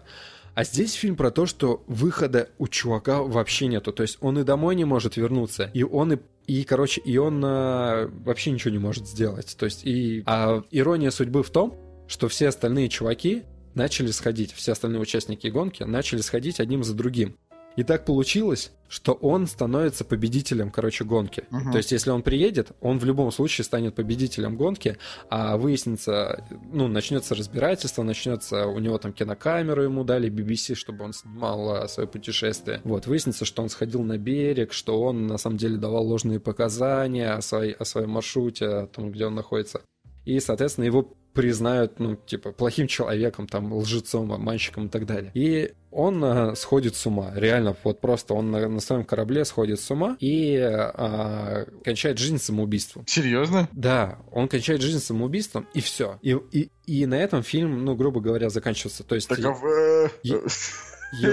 его, ждут... зачем? а, Фильм заканчивается тем, что его ждут а, жена, дети, да, они как бы а, обвиняют а, прессу в том, что они как бы виноваты в этом, потому что они раздули всю, всю эту тему, что он... То есть бы- они знают уже, что он мертв. да, ему как бы они потом нашли лодку, а, нашли лодку, где там все, знаешь, а, а, протухло, там полный беспорядок. Ну, короче, вот реально а, место обитания человека, который сошел с ума. Ну, там, кстати, вот как он сошел с ума, показано очень круто. Вот прям, я бы даже сказал, близко к гениальному. А, и последнее, что он говорит, это там запись в его судовом журнале. А, Опять же, точно не помню, но суть в том, что там вот это вот слово «the mercy». А, да, и он кончает жизнь самоубийством. Короче, одной- это такая это без- безысходная, безысходная, безысходная безысходная тема, да, вообще. И, и я, нас- мы настолько были шокированы этим, что... Потому что вы ждали вообще другого. мы ждали, да, гон- мы ждали гонку века, чувак. И я просто, преодолевать, да, вот это все. просто людей, которые вот перевели это название, их нужно, блин, я не знаю, что с ними нужно сделать, потому что, ну, так нельзя. Ну, и, в общем, а, я себя поймал на мысли о том, что а, есть вот, а это английский фильм, да, и вот, допустим, когда мы посмотрели Нолана фильм, господи, Дюнкерк. Дюнкерк, да, там тоже а, то, что нужно не сражаться, знаешь, а типа вот ты сбежал, ты выжил, неважно, вот что ты сделал, но ты выжил, неважно, что ты трус там или сбежал или еще, но ты как бы все равно молодец. И вот в этом случае, в этом плане, очень тяжело воспринимать фильмы, потому что мы по-другому воспитаны. То есть ты не можешь смотреть военное кино и смотреть на персонажей, которые, допустим, убегают с поля боя, и им посвящен фильм. Ну, это реально очень тяжело, потому что мы по-другому воспитаны. И «Гонка века» то же самое, да, то есть, а, опять же, да, где-то внутри заложено то, что и выход есть, допустим, всегда, да, или, или ну, не знаю, есть какая-то надежда. А здесь вообще полная безысходность и, и плохой конец у фильма. Ну, как бы грустный конец, да. И это очень тяжело воспринимается, но я думаю, что все равно в таком, а, такое кино нужно посмотреть, да, чтобы понимать, что есть там и такое кино, и другое. Ну, в общем, вот такая вот, а, такая вот. Ну, Но, это- Ко- но Колин Фёрд просто потрясающий. Он как актер вообще Ох. просто топ. Ладно. А, не, я просто вот я, я тебя послушал, конечно, я совершенно не, вд- не вдохновился тем, что они. И не- знаешь, вот по поводу Дюнкерка, что сильно, это то, что ты вот смотришь, ну то есть, я, опять же, мне Дюнкерк не понравился, вообще по поводу исторических, исторической, значит, э, исторического бэкграунда, господи, это масло масляное, да. А, Дюнкерка круто то, что, а, вернее, опять же, я вот все никак не могу найти правильные слова. Не то, что круто, это, это тебя поражает, то, что ты вот видишь всех этих спасенных солдат, и ты понимаешь, что вот они сейчас спасены, а завтра их снова отправляют на фронт. Вот. То есть эта история, она про спасение только ради того, чтобы продолжать биться дальше. Да. Вот. И Но... как бы, э, ну, вот когда ты смотришь про, ну, на все вот эти вот телеги, как вот ты рассказываешь, вот это вот гонка века, что там чувака депрессии. Нет, э, я люблю там тяжелые фильмы там про то, как люди, я не знаю, там сходят с ума или что-то такое, но если они сходят с ума просто потому, что ну, из-за своей какой-то вот собственной, знаешь, там, слабости и непродуманности. Ну, то есть, если ты, э, если у тебя там просто случилось, я не знаю, э, как это, э, ну, по велению души ты отправился, да, вот в свое это путешествие. Э, ну, не знаю, ну, просчитывай риски, по -по понимай, что если ты никогда ничего подобного не делал, то вряд ли ты с этим справишься. Нужно хотя бы сначала просто хоть что-то попробовать сделать. То есть, ну, я, я не знаю, тот же Ричард Брэнсон, да, это мой любимый этот миллиардер, который Virgin основал, э, он там пытался совершить там кругосветку на воздушном шаре вообще а, бесчисленное количество раз. Э, просто это была его мечта. И каждый раз, что шло что-то не так, понимаешь? То есть вот э, то там, я не знаю, шар сдувало, то его поднимало слишком высоко, и каждый раз он уже думал, что все, вот он не вернется, да. А, но при этом он пытался, пытался и начинал с малого, он там три, ну, тренировки и так далее. Ну вот, а то, что тут как бы просто какой-то хрен среднего возраста решил отправиться, значит, на лодке, и, ну, типа, и, и просто не справился с этой миссией, ну, блин. Вот. Грустно, конечно, но... Ой, это... и у этой истории есть... Это история о человеческой глупости, наверное, а не, а не о каком-то... Ну, ты зачем, что... геро... зачем героизировать этого человека? Ну, ты понимаешь, чего, что у этой истории это? есть э, бэкграунд некоторый. То есть э, ты когда смотришь это, да, то есть если вот так вот пересказывать, то это, конечно, глупо. Ну, это действительно глупо не быть подготовленным там и так далее. А, но опять же, у него там были и коммерчес... коммерческая выгода, то есть если бы он а, победил, реально там приплыл, то он, это было, было бы просто отличной рекламой там, для его фирмы, для его там навигации и так далее. Но там есть еще и другая сторона. А, как вот типа ты живешь, э, проживаешь жизнь, и у тебя нету, ну нету радости, там, допустим, ну условно говоря, да, ты один, один день проживаешь там, да, один, один за другим. И вот у тебя есть шанс, короче, рискнуть реально всем и сделать что-то невероятное. И вот и, и вот этот момент, когда он э, действительно решается, короче, вот у него загорается эта идея, и ты вот действительно веришь, э, как зритель, ему хочется сопереживать, типа, блин, да, чувак, вот прям реально хочется, чтобы у него все получилось, потому что а, загорается вот это вот э, дух приключений, я не знаю, то есть ты веришь в человека, что он может это сделать, и переживаешь, сопереживаешь ему. И когда вот показывают обратную сторону вот этого, начинаешь задумываться. Ну, в общем, такая достаточно, блин, интересная с одной точки зрения картина. С другой, с другой стороны, конечно, мы вышли после сеанса просто погруженные в какую-то депрессуху, реально, в печаль вообще дикую. О, вот именно поэтому я такое кино и не люблю. Ладно, а, давай так, чтобы нет, не, не, не растягивать это на долгие, на долгие часы, все эти скучные рассказы, я, значит, э, ну, я просто потому что когда мы долго говорим про, там, я не знаю, про не самое интересное кино, люди начинают тоже плыть. А, хочу немножечко разбавить, очень кратко, о том, что начал смотреть, а, значит, четвертый сезон Черного зеркала. Настя просто меня не за несколько месяцев пилила. Давай начнем, давай, давай, давай. Ну, вот, Ты понимаешь, итоге... что сложилась ситуация, что я первее тебя посмотрел какой-то сезон сериала. Ну, так я же вообще не то чтобы прям сериальный ты маньяк. Ну, все равно. Оно как-то все так складно. Не, ну просто вот я, сейчас не, хочу заострять на это, просто не так уж я много смотрю сериалы. А, Черное зеркало я смотрел там все, кроме последней серии третьего сезона. Вот, но Настя такая прям очень-очень говорила, давай, там четвертый, клево. И э, первая серия, она, значит, четвертого сезона, она идет там час двадцать. А, это серия про то, как, э, значит, один из людей, который придумал что-то вроде Оазиса из первого игроку, это очень смешно, да. А, что все так совпало, да? А, то есть погружение в виртуальную реальность.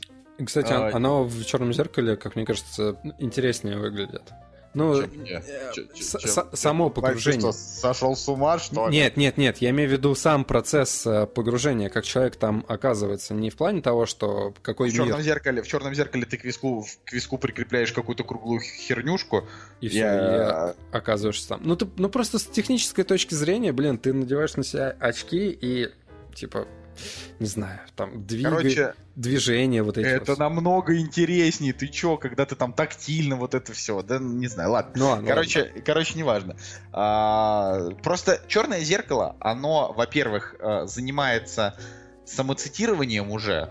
То есть оно повторяет то, что уже показывало раньше, и э, просто оборачивает это немножко, значит, другую обертку. Я от этого, правда, подустал. И после этой первой серии, несмотря на то, что она прикольная, э, смотреть дальше не хочется. Наверное, конечно, мы посмотрим. Просто черное зеркало, оно ну, ну не, нету в нем вот сейчас уже ничего гениального. По факту, вот серия с премьер-министром, который там трахает свинью, вот это было прям шок, да, там для людей, потому что эта серия, она такая, с, таки, с кучей такого социального ада, да, и про э, то, как, значит, как наше общество в принципе, э, значит, вот, что такое информационный шум, информационное давление, вот это круто, да. А дальше «Черное зеркало» просто превратилось как бы в кучку таких маленьких антиутопий с плохим концом.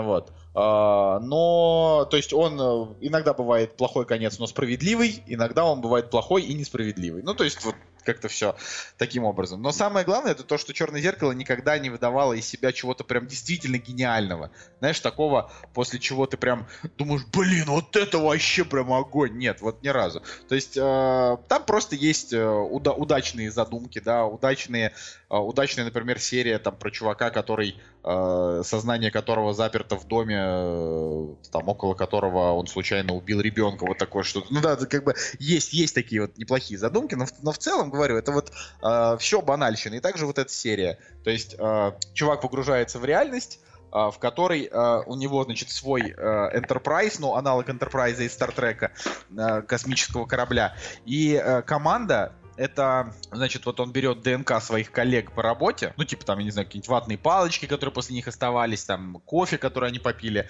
Он это все каким-то образом портирует в свою, значит, домашнюю игру, то есть он приходит домой, запускает там эту игру, э, и люди, которые там появляются, а, они появляются с воспоминаниями о своей прошлой жизни, то есть они по помнили, что они там были его коллегами по работе, что у них там, не знаю, у кого-то сын, у кого-то подруга и так далее, да, вот. Uh, но они понимают, что они ничего не могут с этим сделать, что вот они как бы живут в симуляции, им оттуда не выбраться. Вот. И там, типа, появляется, вот, значит, суть этой серии в том, что в этой, в этой, значит, симуляции появляется новая девушка, которая, ну, типа, говорит, давайте все, все, как, короче, вы, выберемся из лап этого ублюдка. Что-то в духе того. Ну, то есть это, так, это как такой мини-фильм. И это неплохо, смотрится ничего, просто я хочу сказать о том, что если вдруг вы э, находитесь в каком-то таком, не знаю, остром раздумье, типа, стоит ли вам смотреть там, новый сезон Черного зеркала, ничего, ничего такого особенного. Вот так. Слушай, я на самом деле я не смотрел до этого другие сезоны Черного зеркала, я посмотрел только четвертый. Так получилось. Вот. Ну, это, блин. Ну, это, это, это странно, да, я согласен. Просто так получилось. Вот. И я тебе скажу так, что весь четвертый сезон мне, в принципе, понравился. То есть все серии, которые там были, они мне зашли. Но больше всего, больше всего, мне зашла вот первая серия, да, про которую ты сейчас рассказал. И я считаю, что она, ну, действительно интересная. А если это вообще как сериал рассматривать, то это прям очень круто. Вот. Но больше всего, ну, как бы еще мне понравилась серия, а, наверное, она последняя была, я уже тоже подзабыл, про музей а, всяких стран страшных историй, а, где там девочка в пустыне приезжает а, в музей, и ей э, владелец этого музея начинает рассказывать э, истории, которые связаны с экспонатами этого музея. Э, банально, с одной стороны, но очень круто снято. И э, снято так, что этот, э, этот э, эту простоту, эту банальность сюжета, ты ее замечаешь или разгадываешь, да, то есть, ага, такой, блин, нифига себе, типа, вот как оно, только реально вот под конец. Ну, то есть, я весь твист прочел только под конец. Вот. И вот эта вот серия с музеем, она она прям в душу мне запала. Я думаю, что это очень-очень крутая тема. Ну, ты понимаешь, просто я не, я не знаю, как бы что, что там, но просто я предполагаю, только могу предполагать, что все примерно в духе как бы предыдущих сезонов. Ну, может быть, может быть. Я как бы не смотрел, не, не буду спорить, но сделано круто. И мне, и мне нравятся отсылки между сериями. То есть, знаешь, она приезжает в этот музей, а там а, стоит вот, это вот, а, вот этот прибор, который забирает ДНК из первой, из первой части, из первой серии. И ты такой, блин, круто. Неплохая отсылочка, хорошо. Вот. Ну, в ну, принципе, окей. да. Давай к новостям. Да, я, я думаю, что да, нужно обсудить несколько новостей. Так что пускаем отбивку и новости. «Кактус» — подкаст о кино и не только. Значит, первая новость, она э, снова про Эрнеста Клайна, который написал первому игроку «Приготовиться». Ну да, ты, Значит, же, ты же обещал вернуться в конце. Да, да, я обещал вернуться в конце. Это, ну, короткая новость. Э, у Эрнеста Клайна есть еще одна книга, которая называется «Армада». Вот. А, у, значит, студия Universal э, ускорила темпы киноадаптации этой «Армады». Они сценариста. Э, Дэн Мазо, значит, это человек, который работал над фильмом «Гнев титанов». И это очень грустно, потому что, ну, типа, ну, гнев титанов это параша. Но э, я так понимаю, что скорее всего, скорее всего, э, точно так же, как в случае с первым игроком, Эрнест Клайн будет принимать участие в этой истории. Угу. Будет помогать со сценарием вот этому Дэну Мазо. Вот. А, история какая-то просто вкратце. Да? Главный герой истории — подросток Зак Лайтман, типичный геймер, мечтающий о чем-то большем, нежели его повседневная скучная жизнь. Желание протагониста исполняется, когда его выбирают для миссии по спасению мира, ведь его любимая компьютерная игра, сетевая стрелялка под названием «Армада», используется правительством, чтобы отбирать настоящих защитников планеты от грядущего инопланетного вторжения. Ух, да? Вот. А, и э, там тоже, опять, знаешь, всякие отсылочки к поп-культуре и прочее, прочее, прочее.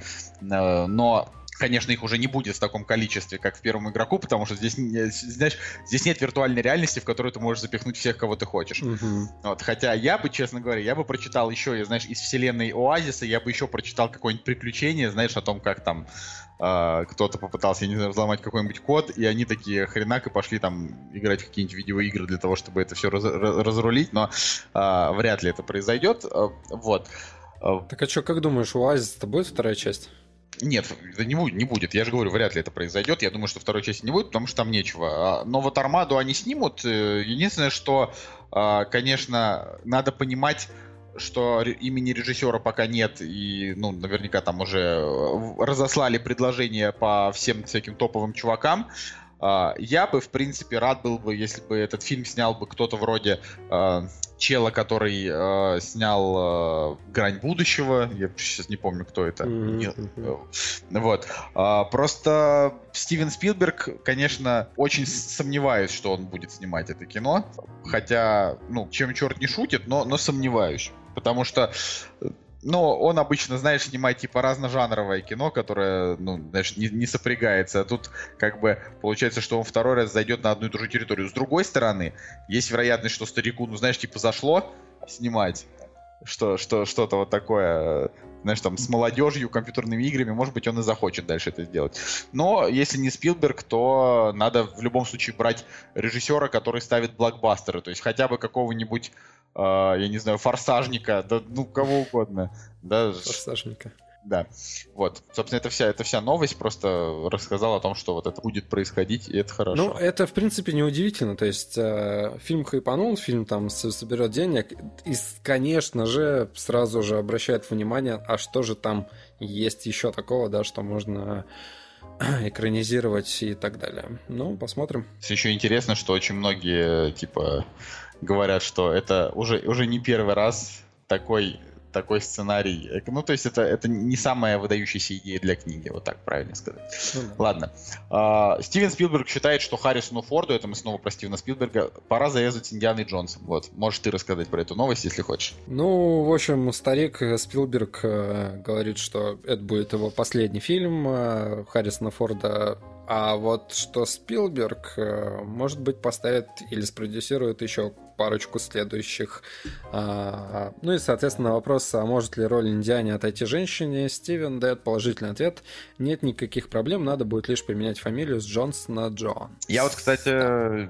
Съемки просто фильма стартуют в апреле а, следующего года, блин, 20-го 20 года. это Это, вообще, года. это вообще что-то какой-то зашквар, просто зашквар.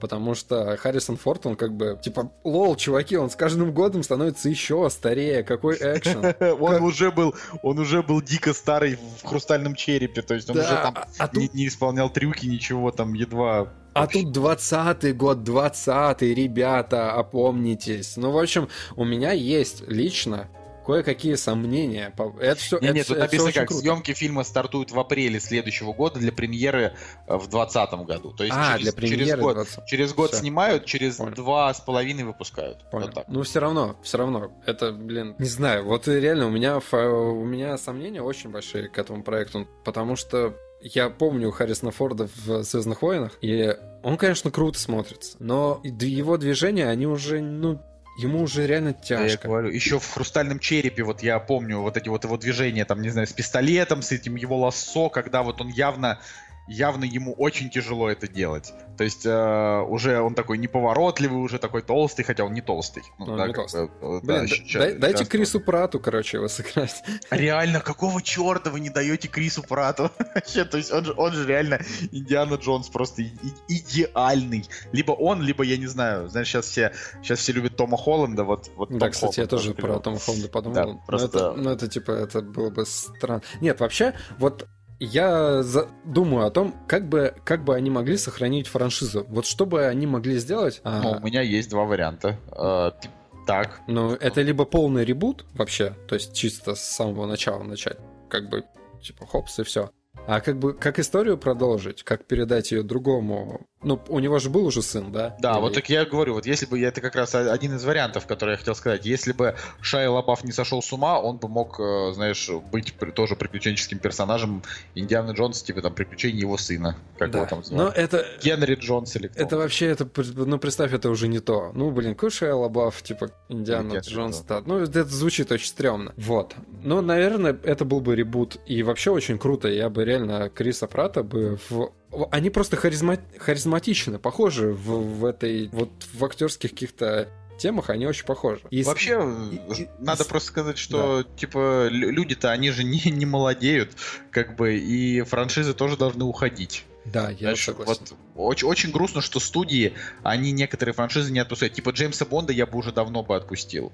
Вот реально, после, после, э, да его после э, Казино Рояля можно было отпустить. Не, ну, ну, ладно. ну, Джеймс Бонд ну, это все-таки выделяется из общей темы. То есть они... ну, они уже, они уже снимают не по книгам Яна Флеминга, а по сценариям, которые сами придумывают из головы. Да. А это значит, что как бы по факту это уже просто продюсерские проекты, а не наследие Яна Флеминга.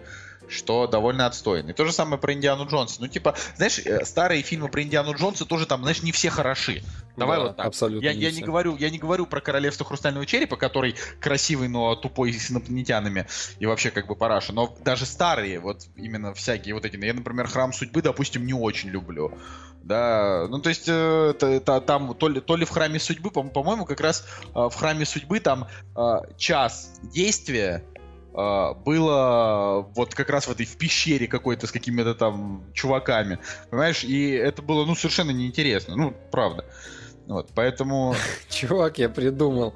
Им надо Скалу Джонсона брать ну это будет уже, знаешь, не Индиана Джонс, а э, не знаю, за шквар. Я не придумал смешную шутку, к сожалению, Цигулиева здесь нет. Ну, короче, вот э, из, из четырех ну, Индианы Джонс, знаешь, там вот в поисках утраченного ковчега, последний крестовый поход, да, хороши. Э, тот, который последний крестовый поход, знаешь, с Шоном Коннери, это вообще, ну, очень круто, потому что Шон Коннери прекрасный, блин, очень жаль. А мне так, мне так стыдно. Я, когда в универе учился, я скачал все части, пересмотрел их. Но я ни черта не помню оттуда. Вот вообще у меня в памяти. Я, я точно помню, что я смотрел каждую часть, а, но я ни черта не помню из этих фильмов. Вот вообще. Блин, ты представляешь, что сыну Шона Коннери уже 55 лет, а самому Шону уже 87. Да. Ой, и он, он очень давно уже не играет в кино. Ладно, уже, уже, кстати, реально 15 лет, как Шон Коннери не играет в Это кино. Последний был э, Лига выдающихся джентльменов. Ага. Я люблю очень Лигу выдающихся джентльменов, но это получается 15 лет назад, ему было 70, 72, вот, и, блин, на самом деле, вот видишь, как бы вот ему 72, и он перестал после этого играть, а нынешние 72-летние старики, они такие, ух, я еще хоть куда. А, я буквально небольшая вставочка. Мы ходили в театр фильм, э, фильм, господи, постановка называется «Лето одного дня». А, там в чем суть? В том, что а, действие крутится вокруг э, а, пожилых людей, которые приехали отдыхать э, на озеро в свой дом. Вот, это вообще по американскому, по американскому произведению а, сделано. Есть экранизация, короче, американская, которая номинирована там на или она даже взяла золотой, золотой глобус. Вот. А здесь играют э, вот в, в театре, в, в русской постановке, это вообще московский театр БДТ, а, там а, Басилашвили и Френдлих. Вот. А, и я тоже задумался о том, что, блин, вот насколько Алисе Френдлих 83 года. Она играет в театре. 83. Блин, чувак, она выглядит и двигается на сцене просто Блин, вообще потрясающе. Алис Френдлих вообще очень круто. Я не знаю, сколько Басилашвили лет, но как бы я тоже задумался о том, а, что вот есть э, актеры, да, которые которые вот, вот уже скоро уйдут. То есть э, ему тоже 83 года. И мы, мы пошли просто на этот спектакль, да, чтобы застать э, вот эту вот, вот эту вот эру еще, да, не знаю, там актеров. И это очень круто. Ребята, если, если вам удастся, посмотрите вбейте лето одного года и посмотрите, есть а, американский, ну, либо в театр сходите, да, либо вот есть американский фильм, очень классная история, очень круто сделано, а театр, ну, постановка, на которую мы ходили, не знаю, мы, по-моему, минут 10, наверное, стоя аплодировали. И это было очень круто. И вот, э, к слову о том, что, да, вот им по 83 года и э, играют вообще просто потрясающе. Блин, я с, с Алисой Фрейндлих же знаком лично. Ну, то есть я знакомился как-то на вручении премии, э, значит, «Люди Петербурга», что-то вроде такого. Mm. Автограф не оставила еще тогда юнцу, знаешь, малолетки. Была, была очень смешная Короче, история. Ладно, мне, по-моему, е- мне, еще, мне, по-моему, есть много о чем сегодня сказать. А просто про Алису Фрейндлих еще есть а, фильм, выходит Карп отмороженный. У него не очень большие оценки, у него 6,8. Но там играет Алиса Френдлих, и это история, а, знаешь, об одном рукопожатии. Типа вот ты знаком через одно рукопожатие с какими-то людьми. И вот так получилось, что я оказался более-менее там через одно рукопожатие знаком с создателями этого фильма. Вот, и там играет Алиса Френдлих, что тоже забавно. И, кстати, фильм идет в кино. Хватит уже, короче, продвигать это русское кино да уже. не, не, просто, блин, видишь, одна тема вытекает в другую, блин, это очень забавно. Ладно, это давай дальше. Это правда. А, ладно, значит, э, на самом деле, не, ну, осталось буквально, буквально чуть-чуть, ребята, потерпите, да. А, значит, э, Netflix готовится купить Люка Бессона и его студию. А, звучит так. Ну, Европу Корп хочет купить Netflix. Э, это студия, которая сняла из последних Люси, Валериан, Заложницу. Валериан, значит, на нем, несмотря на то, что фильм, на мой взгляд, прикольный. Э, значит, ему 83 миллиона долларов убытков дал. И Netflix хочет, короче, это себе приобрести. И французское издание Capital пишет, что стороны уже почти договорились. Я вот так скажу. Ну-ка, скажи. Это на самом деле, ну, я просто я пытаюсь сформулировать мысль. На самом деле непонятно, нахрена это нужно Netflix. То есть э, есть вроде, да, там понимание, что они хотят там гонять у себя фильмы, которые снял, сняла уже Европа Корп, ну, чтобы люди их смотрели. Э, плюс они хотят, э, ну, не знаю, может, по всей видимости, на, на их базе Люк Бессон сможет еще что-то снять, но, но кто сейчас верит в Люка Бессона? Уж простите, конечно, но этот человек э, себя уже дискредитировал. Профокапил вообще пожалуйста. Да, он, он просто вообще вот с, с каждым новым фильмом он становится все, все менее и менее ре, реалистом, знаешь, вот я, я думаю, что для Netflix на самом деле это очень крутая сделка, потому что, во-первых, да, к ним переходит просто куча фильмов, реально, они там за а, Европа, Европа Корп, если я не ошибаюсь, с 97 -го года, да, существует, да, с 97 -го года.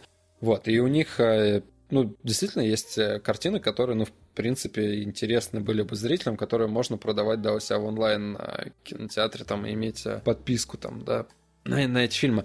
Вот, но если Люк Бессон будет на Netflix работать, опять же, я вспоминаю фильм, где, а, который он поставил с Робертом Де Ниро, «Маловито». Вот если он Да. будет снимать что-то в этом роде, а, не супер а, дорогое и относительно камерное, то я думаю, что Netflix от этого выиграет. То есть э, вот «Маловито» была реально очень классно. Я... Люси тоже как бы клевая, но...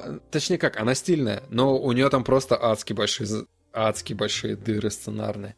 Но все идет реально к тому, что Европа Корп просто сдохнет. Потому что, ну вот они сейчас выпускают э, перевозчик. ну, точнее, мы просто можем посмотреть на список фильмов, которые они выпускают. Перевозчик 5, 6, Анна. Это типа. Ну, опять же, это Анна это просто адский самоповтор всего, что у него было, да. И, и Люси, и э, Никита, и так далее. Как бы, блин, А- Анна Люси. Такси 5, чувак, такси 5. Как бы... Кстати, про такси 5. Я посмотрел трейлер несколько раз. Я посмотрел и в, в- в дубляже, и оригинальный. И все адски хейтят его. Я как бы тоже его хейтю. Но, наверное, я думаю, что получится тупо, но забавно. Посмотрим, посмотрим. да. Ладно, давай дальше. Значит, ну, я, я вообще считаю, что Netflix, конечно, а, нужно, нужно им стараться развивать свое кинонаправление, потому что пока все, что выходит, это очень невнятная хрень. Вообще невнятно. Вот, да, то есть э, вот эта вот аннигиляция, про которую говорят, вот это первое, о чем люди э, говорят, типа, что это хоть что-то серьезное от Netflix, но э, и то она, знаешь, там недостаточно сильно людям понравилась, смотреть ее тем более не хочется, потому что говорят, что это еще более заумная версия прибытия, которая мне тоже не понравилась. Ладно. Значит, э, короткой строкой. Э, Рыжая Соня, персонаж комиксов, э, получила сценариста первого Тора. Значит, комиксы про Соню до сих пор выходят. Есть одна экранизация 85 года. А, суть в том, что, ну, как по мне, они просто решили, что это, это ну- нужно сделать, потому что Чудо-женщина, типа, людям зашла, значит, женщина-супергерои, это круто. А, суть в том, что первый Тор — это плохое кино. Очень Поэтому плохо. А, это, я- я кстати, просто- пер- первый Тор снимал. Кеннет Бана, который Брана, Брана. который Да. у нас будет э, сегодня еще в новостях. Следующие новости, да. Да. Вот. А, Просто Тор э, это, это исключительно такой э, скучный оригин, в котором там, ну, просто показывают, вот есть персонаж, есть э, те, кто ему противостоят, есть Асгард и так далее. Вот то же самое, наверное, будет и с Рыжей Соней. Я, к сожалению, с этим персонажем комиксов не знаком, так что если вы вдруг что-то про нее знаете или вообще там являетесь давним фанатом, Ну, можете... типа, ну, типа, с ней были фильмы, помнишь, со Шварценеггером, а у нее, да, был Рыжая Соня, и там был Конан. Насколько я вижу, э, экранизация э, какого-то там 85-го года, да, там Рыжая Соня, ш- ш- 6.1, Золотая Малина Да, да, э, да. да. за в номинации Худшая новая звезда, ну как бы Золотая Малина это... Но в детстве очень- заходила, в детстве заходила. Ох, фиг его знает. Ну, в детстве Ладно. многое что заходило, на самом деле. Ну, э, знаешь, тут вот, э, грубо говоря, Рыжая Соня 85-го года, там на титуле Шварценеггер, типа, потому что, э, ну, тогда, знаешь, в том мире сексизма только Шварценеггер мог продать такую картину. Да, а теперь, когда женщины, э, ну, типа, сейчас, знаешь, вышли на передовую, и про них очень неплохо, не- неплохих, неплохие там супергеройки даже снимают, э, скорее всего, сейчас возьмут просто какую-нибудь топовую звезду, ну вот, раскрасьте ей волосы в рыжий, не знаю, какая-нибудь Эмма Стоун будет ее играть. Вообще, вообще, на самом деле, я, я думаю, что Рыжая Соня... Мне вот почему-то нравятся образы женщин с мечами, с щитами. Это все идет из Зена Королева Воинов. И, да, я повторюсь, в детстве Рыжая Соня была как бы норм. То есть мне нравилась эта тема и Конан, и Рыжей Сони, и когда они там что-то вместе тусили, все это было круто. Но вот я бы на самом деле сейчас хотел ребутнуть э, Зену Королеву Воинов. Мне кажется, это было бы очень круто. Я не могу согласиться с тобой, потому что я даже не представляю вообще, что можно, что можно из этого сделать. Ну, да, нужно что-то интересное придумать, и как бы и чтобы титульная роль была просто, не знаю, бомбическая какая-то актриса, да, но все равно я просто с таким трепетом отношусь к э, Зене, потому что я помню, как я реально какой-то мелкий чувак, прям реально очень хотел посмотреть каждую серию, и этот ее крик, там, знаешь, когда он там и кидала свой кру- кру- круг, вот этот вот еще была тема. Ладно, да, давай, давай последнюю новость. Э, значит, Кеннет Брана сыграет главную роль в исторической драме «Джентльмен в Москве». Многосерийная экранизация одноименного романа Амора Тоуза. Литературный первоисточник повествует о графе Александре Ростове, конечно же, э, живущем в послереволюционной России. В 1922 году он попадает под трибунал за давно написанное стихотворение, однако до расстрела дело не доходит, вместо этого графа ссылают в отель «Метрополь», который он не вправе покидать ни под каким предлогом. Ни дня в жизни не работавший, отныне граф Ростов вынужден научиться выживать в новой реальности, из окон своей необычной тюрьмы, наблюдая за поворотными событиями в истории Родины. Что-то, я думаю, его бы в реальности не в метрополе отправили, а куда-нибудь в Сибирь. Я что-то, честно говоря... То есть, а, на самом деле... Э... Ну, постер клевый. Я очень, очень так... Это, это не постер, это обложка книги. Ну, обложка книги, да. Я вот что хочу сказать. Я просто не хочу, как бы, э, там, ни в коем случае, знаешь, э, попытаться, ну, не, не хочу пытаться под, подорвать авторитет Кеннета Браны, который, тем не менее, знаешь, не, знаешь, как бы его актерские таланты намного сильнее, чем его, э, знаешь, чем его режиссерские, да, таланты. Поэтому, как в актера, я в него верю намного больше. Э, фишка в чем? В том, что я не очень люблю, например, когда в русских книгах начинают заигрывать, э, допустим, там, не знаю, с Америкой или с Англией или с чем бы то ни было, потому что когда русские писатели пишут там, я не знаю, романы, действия которых происходят в других странах, э, они, э, значит, не могут достаточно бережно это описать, потому что для того, чтобы реально круто написать роман, например, в общем так, мысль очень разрозненная. А если ты русский писатель и ты э, жил в Америке, ты можешь написать роман про Америку. Если ты русский писатель и не жил, да, в Америке, э, то, э, ну, там, то ты про Америку нормально не напишешь. И есть примеры. Есть, например, э, допустим, какая-нибудь книжка «Кофемолка» Михаила Идова, да, по-моему, его зовут так. Он живет в Нью-Йорке, поэтому у него как раз атмосфера Нью-Йорка, несмотря на то, что роман средненький, получилась неплохая. А есть, например, я не знаю, там какая-нибудь литературная фантастика, что-нибудь типа там книжка «Армагеддон» какой-нибудь, где главные герои там едут в Лас-Вегас, там что-то зона 51, вот это все. И ты прямо видишь, что он даже образы для этой книги взял просто из поп-культуры. То есть он сам, ну, не видел, не был, он даже не представляет себе атмосферы. Не получается у него писать. Поэтому, прежде чем вообще понимать это все, то есть э, про вот этого писателя Амора Тоуза есть информация, что он родился в, в пригороде Бостона в США. Э, и, значит, э, однажды он приехал в Женеву и остановился в отеле, где бывал и до этого. В лобби отеля он, он встретил уже знакомых ему людей. Тогда его осенило. Эти люди не были временными постояльцами. Они жили в этом отеле постоянно. Тогда он понял, что об этом стоит написать, и он написал «Джентльмен в Москве». Понимаешь, да? Mm-hmm. То есть человек не жил в Москве. Он побывал в Женеве и подумал, надо написать роман про Москву. Поэтому я заранее в эту историю уже не очень верю. Но, может быть, попробую почитать. Я с тобой согласен. Тяжело. Иногда тяжело такие темы воспринимать, потому что немножко оторванными... Может быть, американцам, типа, это зайдет. Ну, то есть, они как бы сами не знают, что как, да? И для своих как бы норм. А вот нам со своей стороны будет, будет тяжело смотреть. А, но опять же, я вспоминаю, я вспоминаю, я вспоминаю этот, э, господи, доктор Живаго. Так. И, блин, снято просто потрясающе. Так «Доктор Живаго» снято по роману Бориса Пастернака, который русский, понимаешь? Я тебе говорю ну, про я, то, что... Ну, я понимаю, что он по роману снят, но все равно ты попробуй, блин, декорации сделай, пере, передай душевные порывы какие-то там и так далее. О, это правда. Это там, правда. там, конечно, все равно немножко за голливудизировано, скрепы души, да, вот. Но в целом, как бы, блин, это не вызывало вообще никакого диссонанса, за исключением того, что они по-английски говорили, и было немножко тяжело. А, и вот в дубляже, наверное, смотрелось бы самое то. Ладно, это такое воспоминание. Хорошо. Ладно, я думаю, что на сегодня хватит. У нас уже довольно долгий выпуск получился. А, мы на самом деле реально вот сейчас э, за закончим и, и пойдем, грубо говоря, по работам. Вот. А, так что мы надеемся, что не зря, знаете, мы сегодня, мы сегодня, да, даже раньше встали, э, что выпуск вам понравился. Обязательно пишите нам комментарии. Вот. Э, и, собственно, увидимся, услышимся на следующей неделе. Да, пока, ребята. С вами был Николай Солнышко и Евгений Москвин. Кактус подкаст. Хе-хе.